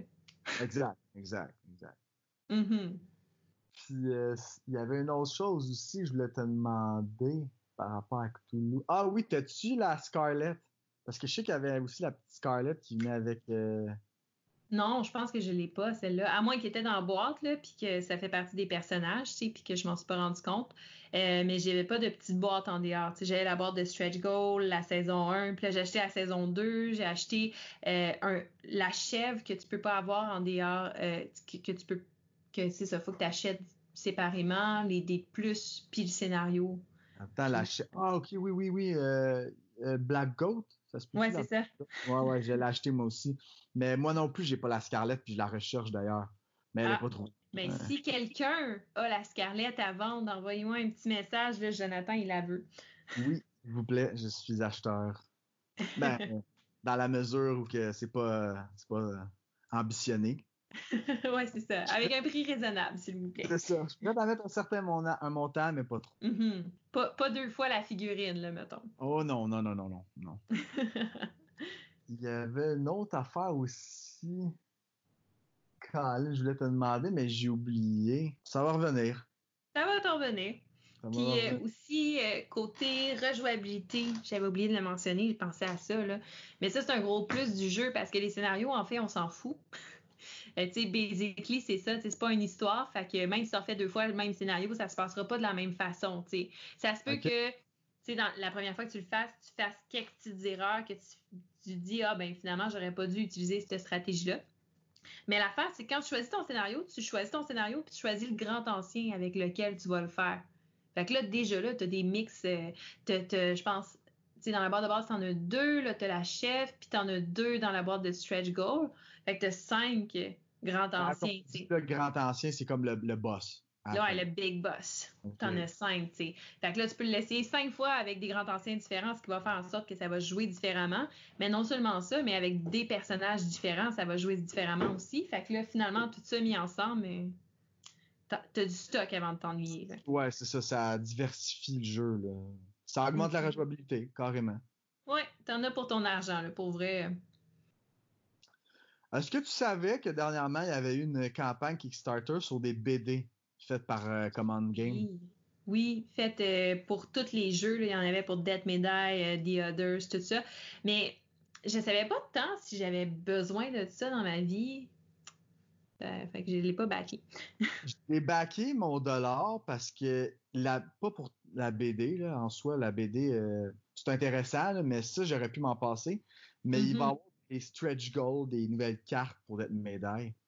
Ah, Fait- shit. J'ai mis mon dollar pour ça. Ouais, il y a une coupe de, si je me rappelle bien, il y a une coupe de mini avec euh, des nouveaux personnages puis des nouvelles cartes. J'ai regardé le là. Ouais, ouais, c'est toujours faisable d'en commander en double, si jamais. Je pense qu'on va. Je pense que je serais intéressée. Ouais. Fait que, fait que c'est ça, c'est, c'est d'ailleurs l'affaire que je me rappelais plus, je le dis. Hmm. Puis là, ça nous amène à euh, The Last One, le, le, le numéro un of all time. Ben, pour l'instant, en tout cas. Yes, yes. Mon numéro 1 est un jeu méconnu, mais connu par du monde qui suit la chaîne. euh, Je sais pas si tu connais la chaîne de Dungeon Dive. Non, je connais pas Non. ça. Moi, présentement, c'est une de mes chaînes de l'heure anglophones. OK. Euh, c'est euh, l'auteur de la chaîne, c'est pas prêt à dire un modèle, mais c'est quelqu'un que je respecte beaucoup par sa façon de penser, euh, sa façon décrire un jeu. Euh, ses goûts aussi euh, rejoignent beaucoup mes goûts à moi. Et puis, lui, son numéro un, c'est un jeu qui s'appelle Secret of the Lost Tomb. OK. Et puis, j'ai vraiment jugé euh, le jeu par euh, sa couverture, comme un jeu juge un livre par sa couverture. J'ai jugé ce jeu-là par sa couverture. Au début, euh, je voulais rien savoir parce que la thématique me rejoignait, pas. Mais à force d'écouter des vidéos, de lire euh, des reviews dessus et tout, j'ai vu un deal sur Kijiji j'ai décidé de sauter dessus. Et puis là, je me suis ramassé naturellement avec le All-In de Secret of Et oui. Et euh, j'ai joué récemment et définitivement numéro un. Puis il risque de rester longtemps numéro un. C'est Ah un, oui. un- Secret, of, Secret of the Lost Stone, c'est un dungeon crawler Ameritrash, mais Ameritrash pur. J'ai d'ailleurs fait un post récemment sur ma page, euh, mon groupe, désolé, mon groupe Facebook sur ce jeu. C'est un jeu, là, euh, c'est un bordel, carrément. L'auteur aussi le dit, puis à quel point c'est un bordel, j'étais pas sûr de le croire, mais ce n'est un. C'est un bordel, mais un bon bordel. C'est un jeu de style Pulp Fiction, Adventure Game, euh, à la Indiana Jones, Tomb Raider, euh, hmm. Uncharted. Vraiment de ce style-là. Euh, en gros, là, c'est un scénario, ben, en fait, tu as plusieurs scénarios, qui n'est pas nécessairement une campagne, mais les scénarios se suivent bien quand tu es fait un à la suite de l'autre. Chaque scénario est épique. Chaque scénario a une thématique classique. Euh, ça peut partir euh, de tu, tu vas avoir le Kraken versus un autre géant boss que toi, tu vas pouvoir dompter un des géants boss, puis il va jouer pour toi. Ou tu peux être dans la tombe d'un des pharaons, ou tu peux être dans, dans, la, dans la tombe d'Atlantis, dans la cité d'Atlantis. C'est vraiment tous des classiques de ce jeu-là, mais les mécaniques de chaque scénario sont épiques. C'est tellement le fun. Tu brasses énormément de dés. Euh, c'est pas rare que tu vas te ramasser à brasser 24 dés. Ah. Moi, j'étais chanceux, il y avait un paquet de dés qui venait avec le all-in. mais sinon, on se retrouverait tout le temps à brasser les 12 dés qui viennent avec le jeu, puis rebrasser une autre fois. OK. Euh, il y a du loot en masse. Il y, a, ah, il, y a, des personnages en masse. Tu dois avoir au-dessus de 16 personnages juste dans la core box. Mais tu as, beaucoup, beaucoup de, de, de, de add-ons et d'expansions pour, pour rajouter de la valeur au jeu. C'est incroyable. Euh, c'est un jeu, personnellement, que je trouve extrêmement balancé. C'est sûr que je viens de commencer à jouer, j'ai quatre scénarios. Mais je trouve chaque scénario était super bien balancé, à part naturellement le premier qui est un peu plus facile. C'est normal, c'est le scénario pour apprendre de jouer. Mais le reste des scénarios était, la difficulté était dure mais honnête. Un bon balancement, comme je dis. Euh, chaque personnage est vraiment unique. Euh, aussi, euh, qu'est-ce que j'ai aimé? Un jeu extrêmement immersif. T'embarques, là. T'embarques dedans, là. Mm-hmm. Les deux joueurs avec qui j'ai joué, moi, personnellement, c'est pas des. Ben, il y en a un qui aime les dungeon crawlers, l'autre n'était pas un fan et il a embarqué total au point où que c'est même lui qui voulait continuer à jouer. OK une game est très longue. Ça, c'est des, c'est une place que certains joueurs peuvent décrocher. Une game va varier entre, je vous dirais, deux heures et demie et quatre heures. un scénario. C'est, quand même assez long. Mais c'est tellement épique que ça passe tellement vite. Moi, personnellement, pas, pas perçu c'est sûr qu'après le scénario, là, t'es épuisé, là, parce que t'as tellement pensé, t'as tellement t'as pitché des dés, t'as tellement été dedans que t'es es comme épuisé, mais t'es content, là, t'as réussi ton scénario. Même si tu l'as échoué, tu serais content parce que t'étais tellement dedans. Mais c'est ça, c'est euh, un, jeu, un jeu qui est, qui est quand même lourd par sa durée. C'est sûr que mm-hmm. chaque scénario va jamais vraiment être en bas de il faut que tu connais vraiment les principes du jeu. Peut-être que tu peux réduire ça à deux heures et demie. Les règles sont assez simples, beaucoup de règles, mais assez simples d'apprentissage. Premier scénario, on a réouvert les règles. C'est sûr, une fois de temps en temps, on s'appuyait sur les règles, on retournait dans le livre. Deuxième scénario, déjà là, on regardait à peine dans le livre. Troisième scénario, on n'a même pas eu à regarder dans le livre. Euh, ça va super bien de ce côté-là. C'est un jeu que je trouve que pour sa core box, juste avec sa core box, c'est amplement suffisant. Mais si tu es capable d'aller chercher les extensions, ça rajoute tellement au jeu. Là. Ça rajoute euh, une extension, on va rajouter énormément de tuiles. Une autre extension, on va rajouter une campagne. Tu sais, au début, je disais que la core box, tu as plusieurs scénarios qui suivent quand même assez bien, mais c'est pas une campagne en soi. Mais tu as une expansion qui rajoute une campagne, que là, vraiment, tu vas monter le niveau avec tes personnages.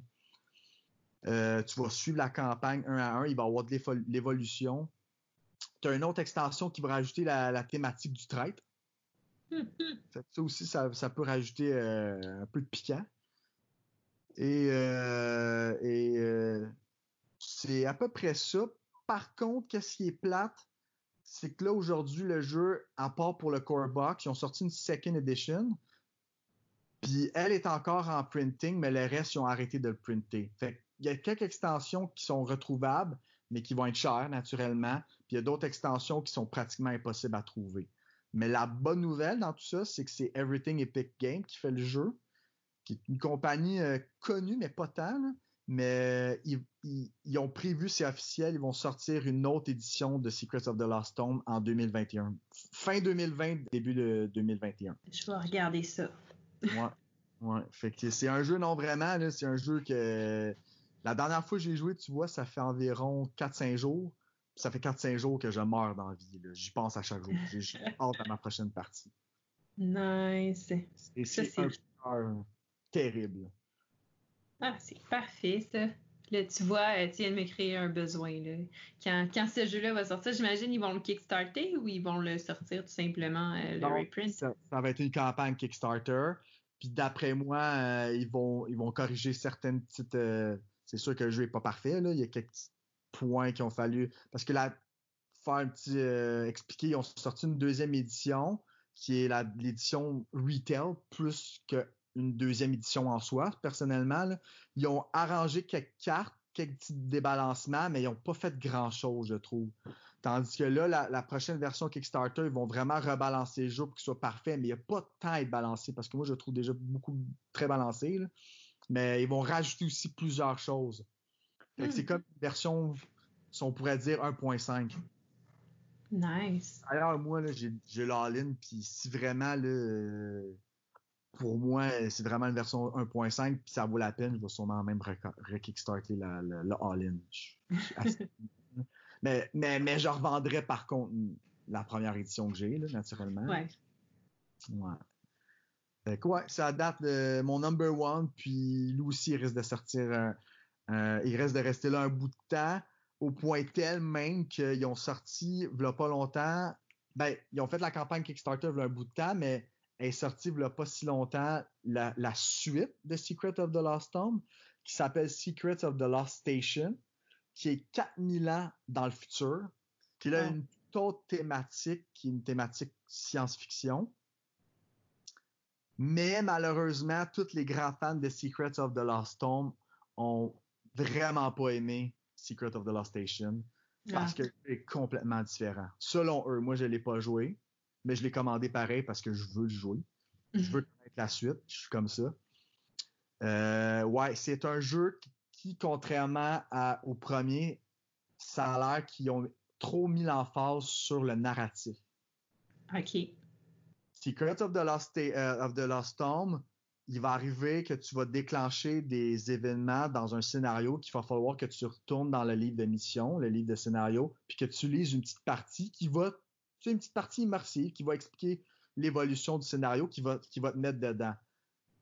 La différence avec Secrets of the Lost Station, c'est que tu es souvent le nez, c'est un gros, gros livre narratif, puis tu es souvent le nez dans le livre parce que c'est vraiment une histoire. Plus qu'un jeu que tu vas justement faire des scénarios puis juste suivre le, scénario en soi puis passer à l'autre. Là, là, c'est vraiment, tu pars d'un scénario et je crois a comme 96 scénarios, un peu comme Gloomhaven. Shit.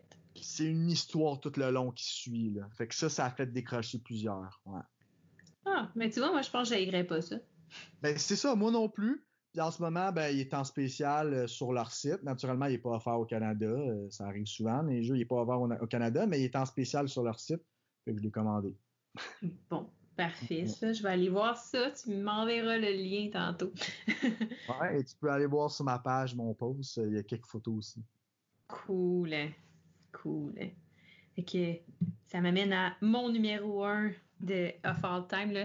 Mais je pense que euh, je suis pas mal prévisible. Je pense que les gens vont savoir c'est quoi mon numéro un. c'est un jeu, euh, c'est mon deuxième jeu que j'ai kickstarté à vie. Euh, puis quand je l'ai kickstarté, j'ai fait ça en débutante parce que là, je le voulais en français. Ça, c'est correct, ça passe. mais quand, quand tu attends un Kickstarter en français, souvent, tu vas attendre comme plusieurs mois après la sortie en anglais avant de recevoir ta copie. Mais ça, j'étais confortable avec l'idée. Mais là, après ça, euh, quand c'est venu le temps de finaliser tout mon pledge, il disait, ah, tu peux l'avoir en un wave ou tu peux l'avoir en deux waves. Puis là, le, prix de shipping était vraiment différent. C'était vraiment plus cher l'avoir en deux waves. Fait que moi, j'ai fait comme, ben là, c'est qui le cave, je vais le prendre en un seul, tu sais. Fait que finalement, trois ans plus tard, je l'ai reçu. Euh, je peux prendre un guess? Ouais. On parle-tu de Nemesis? On parle de Nemesis. c'est bon, c'est bon. Ah ouais, ça c'est mon numéro un. Euh, ce jeu-là a fait en sorte que même avant de le recevoir, comme j'ai tellement été ébahie, je pense que Nemesis c'est une histoire d'amour avec le jeu, mais c'est une histoire d'amour avec une compagnie, puis c'est une histoire d'amour avec une façon de faire. Le jeu en tant que tel est exceptionnel. Ça m'a juste pris la campagne Kickstarter pour le savoir, puis après de multiples parties, je peux confirmer que le jeu reste exceptionnel. C'est pas juste le hype. C'est un, c'est un jeu qui est fini. Tu vois, quand tu ouvres la boîte puis tu y joues, puis euh, que tu sors, que tu regardes toutes les composantes du jeu, ben tu, vois que comme quand ils l'ont quand, quand ils ont pesé sur print là, ben c'est pas le même qu'ils ont fait, mais tu vois l'image. Oh, puis qu'ils ont dit on va l'envoyer à tout le monde là, ben il y avait plus rien qu'ils pouvaient faire pour Nemesis là, c'était ça. C'est un produit fini, puis c'est ça. Le jeu, le gameplay est fantastique. Dans le fond, on, Némésis, c'est que tu es dans un vaisseau spatial, le Némésis. Tu es en cryogénisation, tu dors. Puis là, finalement, le système de sécurité du Némésis te réveille parce que tu as un compatriote qui est décédé. Mais là, quand tu te réveilles, tu n'as plus de mémoire pantoute de pourquoi tu es là, qu'est-ce qui s'est passé, euh, puis dans le fond, du vaisseau en tant que tel. Donc là, tu avances un peu à l'aveugle, tu découvres le vaisseau, tu découvres les différentes pièces du vaisseau. Et quand tu commences la partie, tu as un objectif spécifique à toi. Et là, ben, il y a l'objectif du groupe aussi, là. mais ton objectif spécifique à toi, euh, dans le fond, ça peut être n'importe quoi de ah, tout le monde doit survivre, on doit atterrir à la Terre, ou encore, ben, dans le fond, ce personnage ne doit pas survivre à la mission. Fait que chacun a cet objectif-là secret. Donc, il y a le côté semi-coop du jeu. Et là, euh, ben, tu te promènes dans les Némésis et tu essaies de réaliser ton objectif. Puis pendant que tu te promènes, en fait, à chaque fois que tu t'en vas dans une nouvelle pièce, tu lances un dé de bruit. C'est pas pour déterminer le bruit que tu fais, mais c'est pour déterminer le bruit que tu entends. Parce qu'en fait, Nemesis, euh, c'est Alien version board game. Là.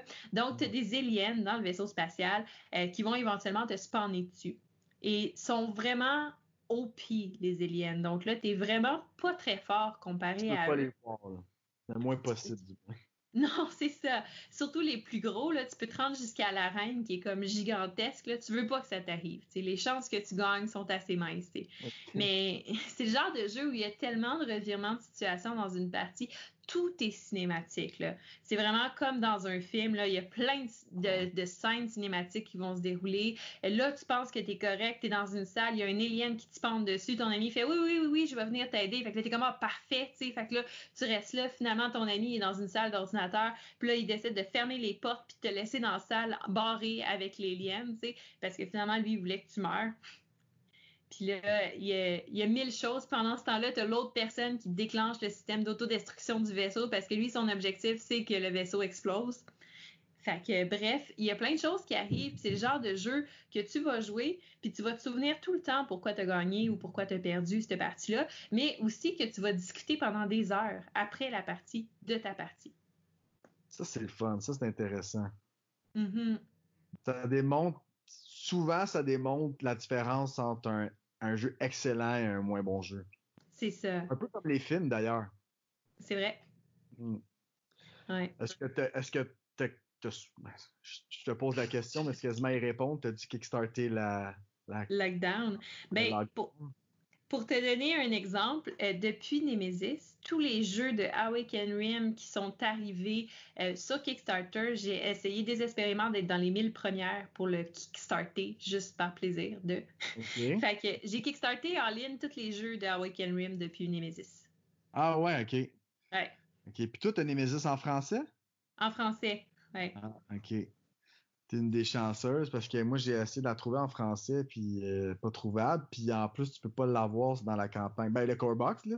Ouais. tu peux pas l'avoir dans la campagne euh, lockdown. Ben oui. Mais je l'ai attendu longtemps par exemple mon Némésis français. Effectivement mais d'ailleurs ça apporte un autre point. Awakening Real font des bons jeux mais il y a beaucoup de monde qui chiale sur euh, sur la compagnie dû à justement sa longueur de de, de, Ouais. de délivrance de produits, là. Ou si je crois par rapport aux frais de douane ou au shipping. euh, ils sont Mhm. pas parfaits, du moins. Moi, je peux, je peux pas trop m'avancer parce que j'ai aucun jeu d'eux. J'ai jamais eu d'expérience encore avec eux. là. Ouais, ben, ben, le temps, je- quand tu kickstart un, jeu sur Kickstarter, euh, beaucoup prennent ça pour une précommande, mais, mais non, en fait, t'aides à la création du jeu. Et à Awaken Rim, malgré les multiples projets qui ont sorti depuis, Nemesis, c'était dans leur premier jeu qu'ils ont sorti. C'est sûr que c'est difficile d'estimer combien de temps ça va te prendre de créer le jeu, le finaliser, puis là, après ça, il faut que tu l'envoies à l'usine, puis là, ils te renvoient des spécimens. Puis là, s'il y a des erreurs, ben là, il faut que tu corriges toutes les erreurs. Puis que, tu sais, fait qu'il y a beaucoup de choses qui peuvent faire en sorte que la création d'un jeu va être retardée. Mais une fois que tu t'acceptes un peu ça avec Kickstarter, tu sais, je pense que ça, tu peux bien le vivre. Le fait que ce soit pas Canada friendly, c'est sûr que c'est ordinaire. C'est comme Nemesis, euh, j'ai quand même payé cher pour mon all-in. Euh, je ne regrette rien, soit dit en passant. Mais quand je l'ai reçu, il a fallu que je paye un 40 de dédouanement, tu sais. Et là, euh, plus gros exemple encore, euh, j'attends The Edge Downfall euh, la semaine prochaine et j'ai payé son dédouanement euh, vendredi, c'était 100 de dédouanement. Mais la boîte, elle pèse 20 kilos, tu sais. Ouais, j'ai un de mes amis qui a eu le même pro- ben, la même expérience. là. Il a dû payer 100, 101 un truc comme ça de dédouanement. Ouais, mais... Pas trop content, mais lui, c'était sa première fois qu'il kickstartait un jeu de Waking Realm. Puis c'est ça, j'ai expliqué, c'est normal, c'est pas, c'est pas Canadian friendly. Ouais, c'est ça. Mais quand tu le sais, encore une fois, c'est quelque chose que tu prévois. C'est quelque chose que tu dis, bon, ben, tu sais. Puis quand tu es bien avec ça, c'est correct. Mais oui, c'est des jeux qui reviennent très cher. Mais Awaken Rim sont fantastiques sur plusieurs points. Euh, pendant le Kickstarter, ils vont développer le jeu avec ce que toi, tu vas leur dire. Ils vont, tu sais, le jeu va être développé avec tous les membres du Kickstarter. Fait que d'un, ils vont répondre à tous les commentaires. Ils vont prendre en compte tous les commentaires. Ça se peut qu'en plein milieu de la campagne, ils fassent un 360 parce que les gens ont suggéré quelque chose qui était mieux. Puis euh, qui, qui vont essayer le plus possible de rencontrer les attentes de tout le monde. Ils te font des votes tout au long de la campagne pour que tu aides à développer le jeu, puis à développer les figurines, développer les trucs. Puis ils essaient tout le temps de t'en donner le plus possible. Puis euh, pour toutes vrai, ces raisons-là. J'ai suivi un peu la campagne de Etherfield. Mhm.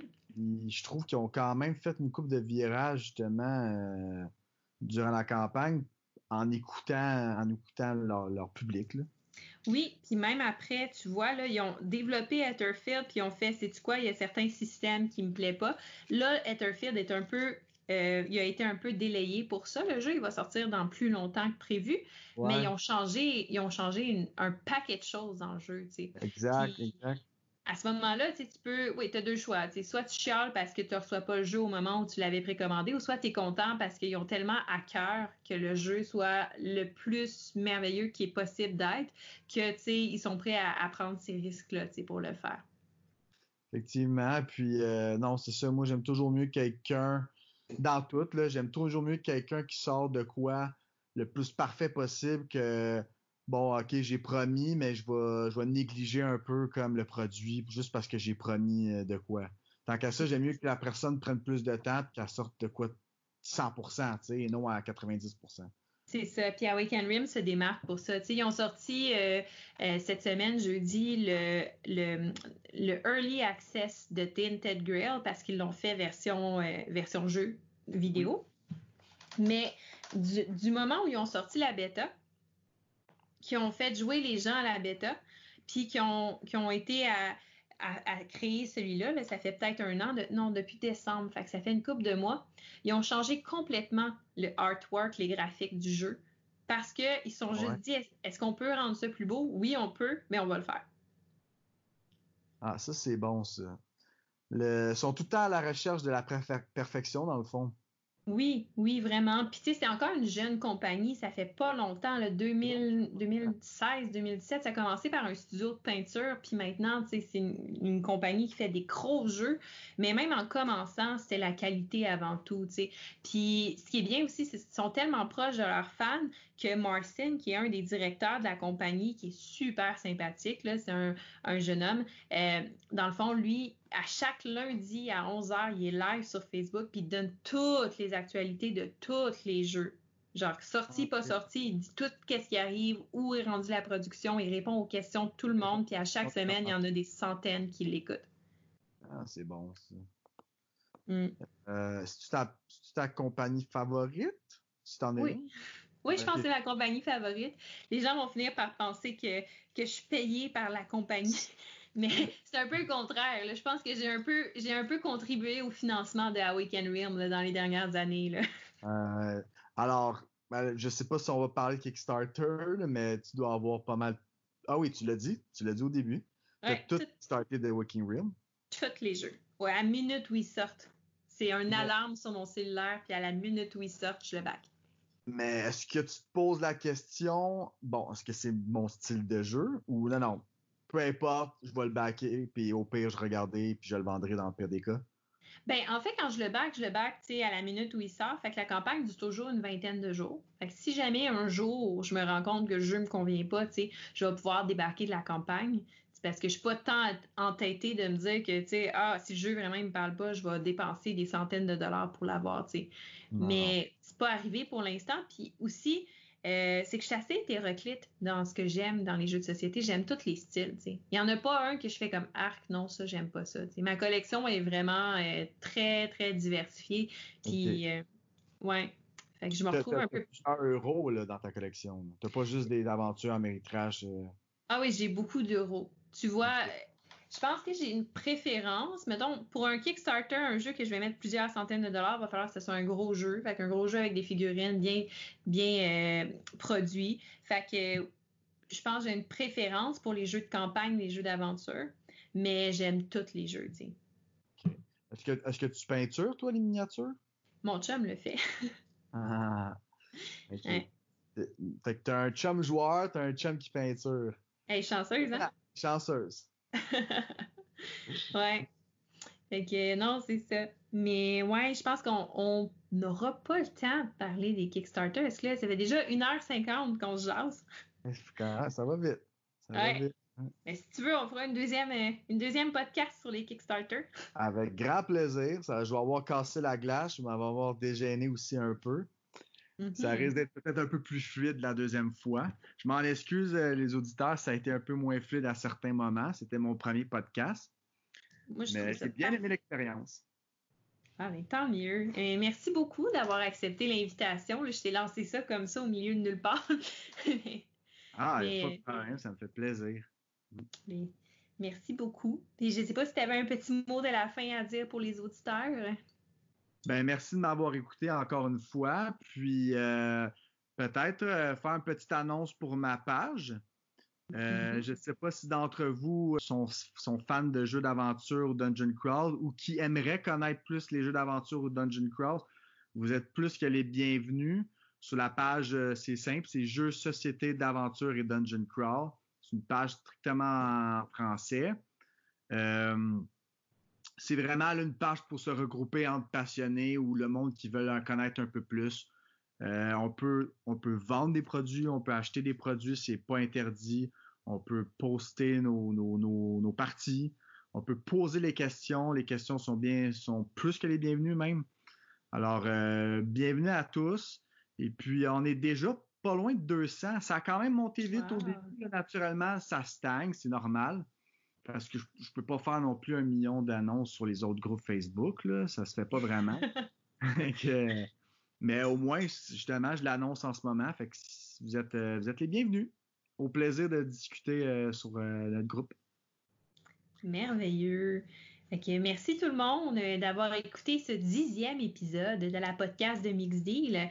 Donc, euh, en fait, si vous avez aimé ça, n'hésitez pas à laisser un commentaire. N'hésitez pas à vous abonner aussi à la page Facebook parce que c'est là que tout se passe. Je fais euh, durant la semaine plusieurs vidéos live. Je sors des vidéos aussi YouTube à toutes les semaines. Donc, il y a plein de choses, des collaborations aussi.